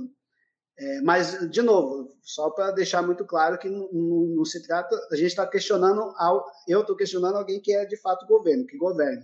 Bolsonaro é outra coisa, Bolsonaro é projeto de extermínio, de acabar com possibilidades de, de, existência. É outra, o Lula está lá para lidar com o contraditório, e é isso aí, a, a, a realidade é dura, né? É. Que bom, que bom que, gente, que bom ter um intelectual. É, um intelecu... Ele fazer a interlocução é a, é a, é a vida política, né? Exato. A gente pode ter todas é. as críticas ao, ao, Partido dos Trabalhadores, mas nunca dizer igual, né? Ah, a Folha de São Paulo, uma escolha muito difícil. Não é uma escolha muito difícil. Não é. Não você, é. Tá, sabe, você achar que Hitler é a mesma coisa que Obama. Sim. Não cabe, né? Não cabe. É, não. Mas, mas e, e, aí, voltando ao Brau, tem, tem mais alguma consideração? Ah, sim, é que a gente vai para política não volta mais, né, velho? É... Então, me, é porque, me parece é porque, uma coisa... é, porque, é porque assim, eu, eu, te fiz uma não pergunta muito complicada e você desenvolveu do jeito muito bom, assim, você contou o que é. Mas, assim, indo além, assim, por exemplo, uma coisa aí de percepção, que é uma coisa que o pessoal da Bicho Solto, não sei se você já viu, você viu daquele documentário que eles fizeram sobre o Mano Brown, chegou a ver? Não vi ainda. Não eu, vou, eu vou te mandar esse material. Eles fizeram uma leitura do Brown que é a seguinte: o Brasil não soube ler o Brown. Então, tudo isso que a gente está falando, que você briga, assim, eu sinto que você briga isso tanto no seu, no seu doutorado quanto na, na sua, no seu prefácio, tipo, até, até porque quando é isso, quando se legitima essa obra como literatura, a literatura e a academia e, sei lá, o pessoal fica meio assim, oh, como assim? Música de bandido no vestibular? Que isso, né? O Mamãe Falei praticamente falou isso, né? Os caras ensinam a roubar na música, falou essas merdas. Então, tipo assim, tem essa percepção. Você acha que o Brasil. Aí, tentando fazer a pergunta que o, que o pessoal da Absoluto faz no documentário, eu vou te mandar esse documentário, acho que você vai gostar. o Brasil conseguiu entender o Brau, porque eu, eu, sinto que nele também reside, reside alguma angústia de tipo assim, que tá quando ele quando ele fala assim, por exemplo, quando as pessoas começaram a se matar nos shows deles, né? Tem, tem dois casos de, de tem até um que jogaram o cara no palco, assassinado e o Brau fala, eu resolvi parar de cantar. Eu pensei em parar de cantar porque as pessoas não estavam entendendo nada que tava falando. Então eu acho que até o Brau, no Brau existe uma angústia de tipo assim, não me compreendem. Você acha que é por aí? Ele sabe disso, ele lida bem com isso. Eu também, eu também imagino que é uma carga duríssima. Eu, eu pararia de cantar se fosse meu caso. É, então, pensando assim, como que lidar com isso, né? O, o Brau é o cara mais, a meu ver, né? Pra mim é o maior intelectual do Brasil, o cara mais inteligente, que tem a melhor leitura do, de, de conjuntura há pelo menos 30 anos, 20 anos, sei lá. Alguma coisa assim. Por aí, 30. Mas eu, eu, eu colocaria, eu não vi o documentário, eu fiquei curioso, mas eu, eu acho que eu colocaria a provocação de outro jeito. Eu diria que ah. o Brasil entendeu o Brau e elegeu o Bolsonaro porque entendeu o Brau. O Brasil preservou Des um projeto escolheu, escolheu deliberadamente por um projeto que é a negação do caráter radical daquilo que os racionais estavam propondo abraçou com todas, inclusive não só as elites, né, mas também a periferia, abraçou as ideias que eram contrárias àquilo que o, o rap dos anos 90 principalmente estava colocando. Tanto é que o próprio Brau vai falar em vários momentos, né, a periferia virou de direita, e agora, o que, que a gente faz? Como, como conseguir, como conver, continuar conversando com uma quebrada que abraçou um projeto de morte? Porque o Bolsonaro foi eleito, cara, o Bolsonaro não é acidente. O Bolsonaro, então, o, o Brasil entendeu muito bem, tanto é que o Racionais está no lugar que ele está é, é, por, porque o país entendeu.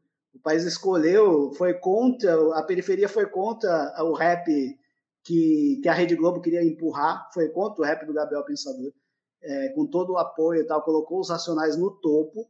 É, entendeu-se, tipo, a linguagem dos caras Verdade. ganhou o mundo, ganhou o país como um todo, e ainda assim é, a radicalidade desse projeto foi compreendida, foi ouvida, pelo menos chegou, a palavra chegou, salvou muita gente, mas não foi assumida. Não foi assumida enquanto projeto, porque para assumir enquanto projeto, teria que ter uma transformação revolucionária da sociedade brasileira.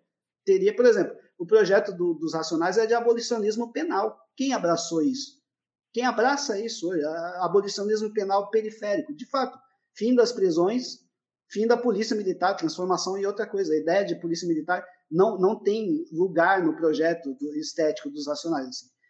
é, no projeto político estético. Tal. Então você teria que criar um outro modelo de sociedade onde é, o racismo não fosse a base estrutural. Então me parece que o Brasil entende isso, cria a primeira, o primeiro sinal de compreensão disso é o Tropa de Elite, que é um filme que é o anti-rap, é o anti-racionais MCs. O, o, o Tropa de Elite é meio que é, é, uma resposta direta ao diário de um detento. É, é, o, é o diário de um detento contado da perspectiva do Gambé que está em cima do muro, é, atirando nos caras que estão embaixo.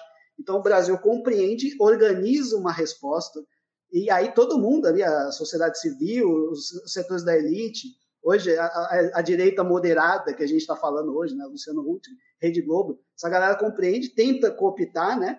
A Globo cria lá os programas de pobre, esquenta, não sei o quê, tenta transformar é, o cinema faz o Cidade de Deus, que é uma negação da radicalidade do romance em grande medida. Você tem diversos mecanismos de cooptação e, ao mesmo tempo, o mecanismo de interrupção mesmo dessa possibilidade revolucionária de emancipação do povo preto.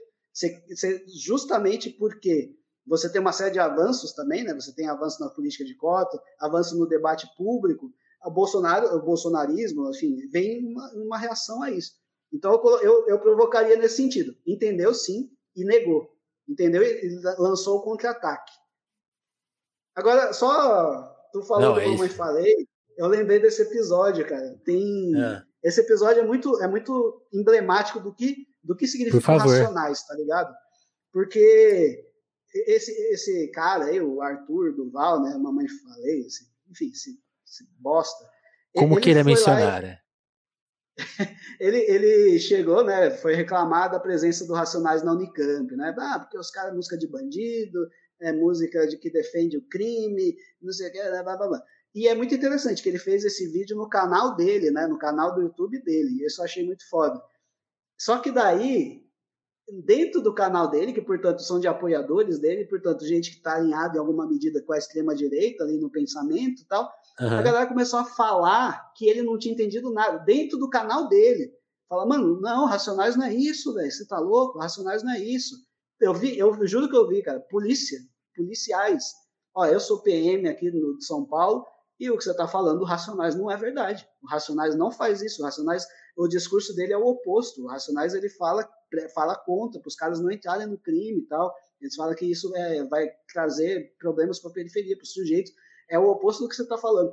E daí eu achei isso muito emblemático da força do Racionais, porque o, o rap ali não está conversando. isso, todo mundo só, entendeu. O rap não está conversando só com gente da quebrada que é de esquerda, gente da quebrada que é progressista. O rap está conversando com a quebrada. Ponto. É todo mundo, porque é a comunidade negra periférica não é só a comunidade negra periférica que está afinado com determinadas ideologias. Nem só as que estão afinadas com as ideologias dos próprios caras. É muito além, é muito mais. Aí, de novo, a gente volta nessa questão da forma e posicionamento político. É claro que tem tudo a ver com o posicionamento político dos caras, mas a, a, eles conseguem criar uma forma artística que consegue colocar em questão as multiplicidades das perspectivas da periferia. Você pega uma música como capítulo 4, versículo 3, não tem um horizonte de verdade, não tem aquela que é o ponto de vista que é o verdadeiro. É uma multiplicidade de pontos de vista em discussão que tem um objetivo em comum: parar de se matar e ficar vivo. Mas é, mano, é todo mundo que está ali: é o policial, é o, o, bandido que vai lá, estoura a cara do outro por 50 reais para comprar cocaína. É uma análise, é a presença de todo mundo e análise do, dos resultados desse, dessa, das atitudes individuais de cada um é, a partir de uma, dessa ideia de, uma, de um compromisso maior, com uma ética maior, com uma coletividade maior, em benefício da periferia. Mas não é uma perspectiva só que vai dizer, ah, anda por aqui, anda por ali, não sei o quê. É por isso que é muito louco. Várias vezes a galera tenta colocar o Brau como uma figura de vanguarda, a vanguarda do movimento revolucionário. Né? O Brau é o Lenin brasileiro. E, o, os caras, e ele o tempo todo fala: não, véio, eu sou mais um. Eu só sou mais um, eu não sou o cara que está na vanguarda de nada, mano. O Racionais não é a vanguarda de nada. O Racionais, porque eles são os caras que conseguem incorporar na forma as contradições da quebrada e não dar um direcionamento político para lá ou para cá, mas incorporar essas contradições, organizá-las e daí a partir disso todos se reconhecem, inclusive aqueles que votaram no Bolsonaro, por exemplo. Ou seja, Isso ele é, é Karl Marx. É mais Marx do que Lenin. é mais Marx que Lenin, porque é isso, né? Você faz uma obra que todo mundo consegue se enxergar nela, né? Como você falou, o policial vê, pô, meu papel na sociedade é esse aí. Ele vê. Ele tá, ele mas enxerga, agora né? eu falei isso, oh, edita isso aí, velho, porque meus amigos marxistas vão falar, mano, você tá falando merda. Vai falar mais Marx, porque também não é exatamente assim. Gente, é, é brincadeira, tá? Eu, eu, não vou cortar, eu não vou cortar porque eu não corto nada. Então, eu conto com a compreensão de todos. A gente não tá falando essa, essa coisa. Mas, mas é. A gente não tá falando isso, mas é. É metáfora, gente. Dá pra entender, é metáfora, né? O, o caminho, assim, é... pelo amor de Deus. Mas é muito relevante isso, eu acho que assim, ter uma obra que falou com todo mundo, assim, porque, tipo assim, por exemplo, uma coisa que eu fico pensando quando a gente fala em política, por que, por que, que o Lula é do jeito que ele é? Por que, que ele não é mais o cara de 79? Porque em alguma dimensão ele, ele conhece o Brasil, né? Essa, assim como o Brown conhece a periferia para entender que a periferia não é o que cantam ou que contam, né? É o que ele viu. É o que é a perspectiva que o Lula tem do Brasil. Ele viu o Brasil, né? Ele sabe que o Brasil é não tá na TV Globo, né? Então, tipo assim, é, é muito difícil. Acho que é por isso que a gente por isso que esses, esses caras conseguem dialogar com tanta gente. Tipo assim, por isso que a gente talvez aqui não dialogue com tanta gente. A gente não sabe. A gente tá fazendo, né? A gente erra. Esses caras não estão ah. errando, pelo menos nessa perspectiva aí. De, de amplitude, né? Tipo, tem, muito, tem muito mais gente que você está imaginando nesse rolê e tal. E aí tem essa complexidade, né? O cara, na obra, ele deu conta disso. É muito absurdo, né? Realmente é muito forte. Aí, para ficar fazer uma pergunta sacana, qual que é a sua favorita do Racionais? Música? É. Caralho. Sacana, é, velho. Nossa. É, não, é completamente. a gente tá todo aqui falando, não, porque a dialética, a complexidade. Não, fala aí uma música que você. Escolhe Qual que é a top 1? Não, a preferida. A preferida é mais fácil porque não, não precisa de análise, né? É só que você gosta. Certo. Assim. Fala do coração, então. A do coração, é. Du, pode ser duas? Pode, lógico. Pode ser até três. Porque tem Na quarta? uma que eu acho extraordinária, que é a Fórmula Mágica da Paz. Boa. Eu acho que ali, ali, em termos de linguagem poética mesmo, assim, eu acho que é um dos momentos mais brilhantes da, da música brasileira. Assim, é muito foda o que acontece ali. E, mas, assim, em termos de, digamos, relacionamento pessoal falar, mesmo. Assim, acaba, só, só, só te segurar um minuto nessa, nessa resposta, porque eu queria que você listasse, se você conseguir lembrar de cabeça aí, como, como a gente não combinou isso, conta aí recursos literários que tem, por exemplo, em Fórmula Mágica da Paz. Passagem do recursos tempo. Literários? É, múltiplos personagens, a, a, passagem do tempo, que, né, que o tempo ele, ele fala de duas perspectivas diferentes, né? Você, você consegue lembrar de outras, assim? Porque... Tem, tem um, um negócio que me impressiona muito, que é essa... Porque está no final do disco, né? Tem Sim. toda... O, o projeto do disco é a periferia precisa parar de se matar. Então tem essa ideia. E, e, e os dispositivos para isso não estão colocados. Então fica o tempo todo falando precisa parar de se matar, senão a gente vai reviver o Carandiru eternamente, o risco de reviver o Carandiru eternamente, quais são os riscos tal. Daí chega no final, na última música, né, que é, é, vamos colocar a última narrativa ali e tal, Sim. Os caras vão, vão, tanto o Ed Rock no Mundo Mágico de Oz, quanto o Bra no Fórmula Mágica da Paz, bom, agora eu vou colocar o meu na reta. Agora vamos ver se eu, Brau, na Fórmula Mágica da Paz, consigo fazer aquilo que eu estou dizendo para a quebrada fazer para mostrar o quão difícil é, porque eu, eu, sei que é difícil, eu sei que é complicado, então eu vou, eu vou colocar o meu da reta. Então ele coloca ele numa situação, a personagem, Brown, numa situação onde ele não segura a onda, né? Que um amigo dele é morto, é assassinado e tal, e, ele quer vingança. Ele quer pegar em armas e ir lá e se vingar. E daí é, é esse recurso literário que eu acho extraordinário, assim, porque nesse momento, quando ele vê a, a, subjetividade dele, literalmente se cinde, né? Posta. Ele recupera o termo, do, o, esse, esse, esse tema do duplo, que é lá do romantismo tal, que já está atravessa a história da literatura, e ele se cinde em dois, literalmente, assim. Então, essa dimensão, ele está o tempo todo, o disco inteiro está falando, a gente precisa juntar política e perspectiva individual. A gente tem uma, a gente precisa juntar esse compromisso de não se matar com a, a ética individual. E nessa só música, ele não. Só que o dia tem 24 velho. horas. É, só que o dia tem 24 horas. E nessa música ele vai, vai mostrar o quão difícil é. Tanto é, e daí é isso, ideologia para um lado, Mano Brown para o outro. E começa a conversar um com o outro, assim. Isso é literalmente extraordinário, né, assim. E daí, só para no final, como é que ele consegue recuperar? Como é que ele consegue recuperar, juntar de novo o seu, seu corpo e seu espírito, sua ideologia e sua, seu desejo de vingança?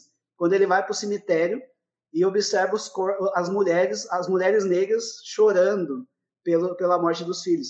Então ele reconhece nessa, nessa figura, nessa condição feminina, da mulher, da mãe, daquela que gera a vida, e ao mesmo tempo lamentando pelas mortes do, dos seus filhos tal, ele olha para aquilo e reconhece a, e consegue apaziguar, se apaziguar, e reconhece a necessidade da permanência. E daí ele, beleza, baixo, abaixo as minhas armas, e você também faz isso. Não é covardia, não é, não é sinal de fraqueza, é sinal de força.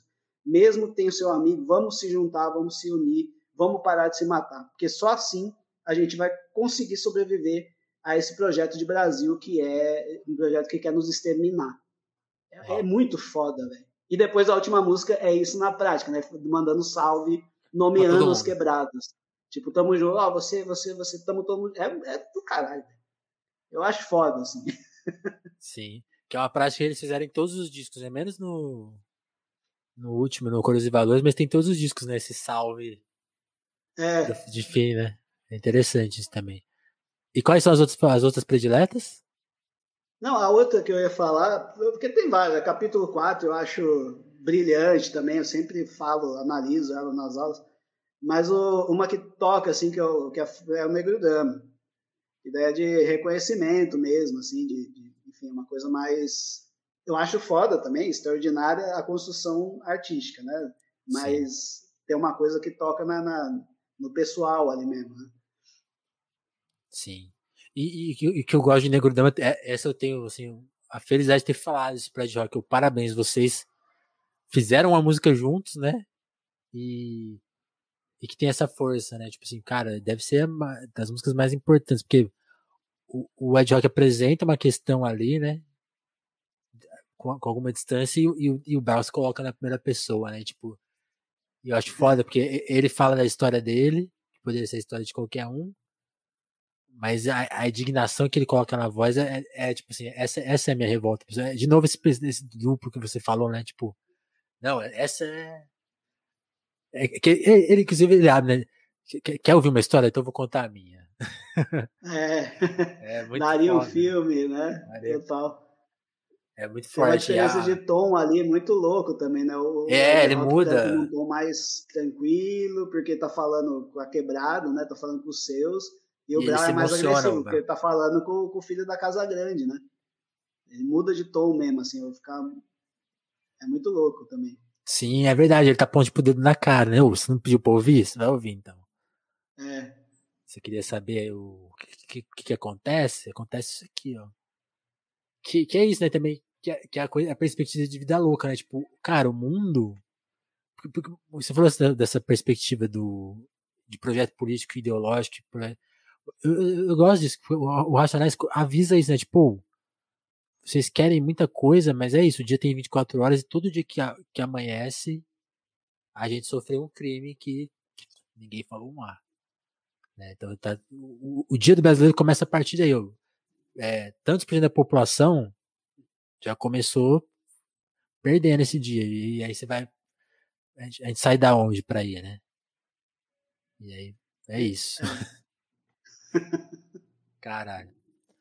Cauã, usei o seu tempo aí, a gente, a gente geralmente usou uma hora, ficou uma hora e quarenta, mas porque o papo tava muito bom, você trouxe muita coisa legal. Eu esticaria bem para três horas fácil, porque teve, ficou um monte de coisa em aberto. Gosto muito do jeito que você fala, das, das perspectivas que você apresenta, do jeito que você sintetiza, você tem essa habilidade que eu não tenho, né, que é de juntar boas e poucas palavras, ideias muito complexas. É muito legal te ouvir falando. Quero te escutar mais aí, vamos, vamos planejar outros papos.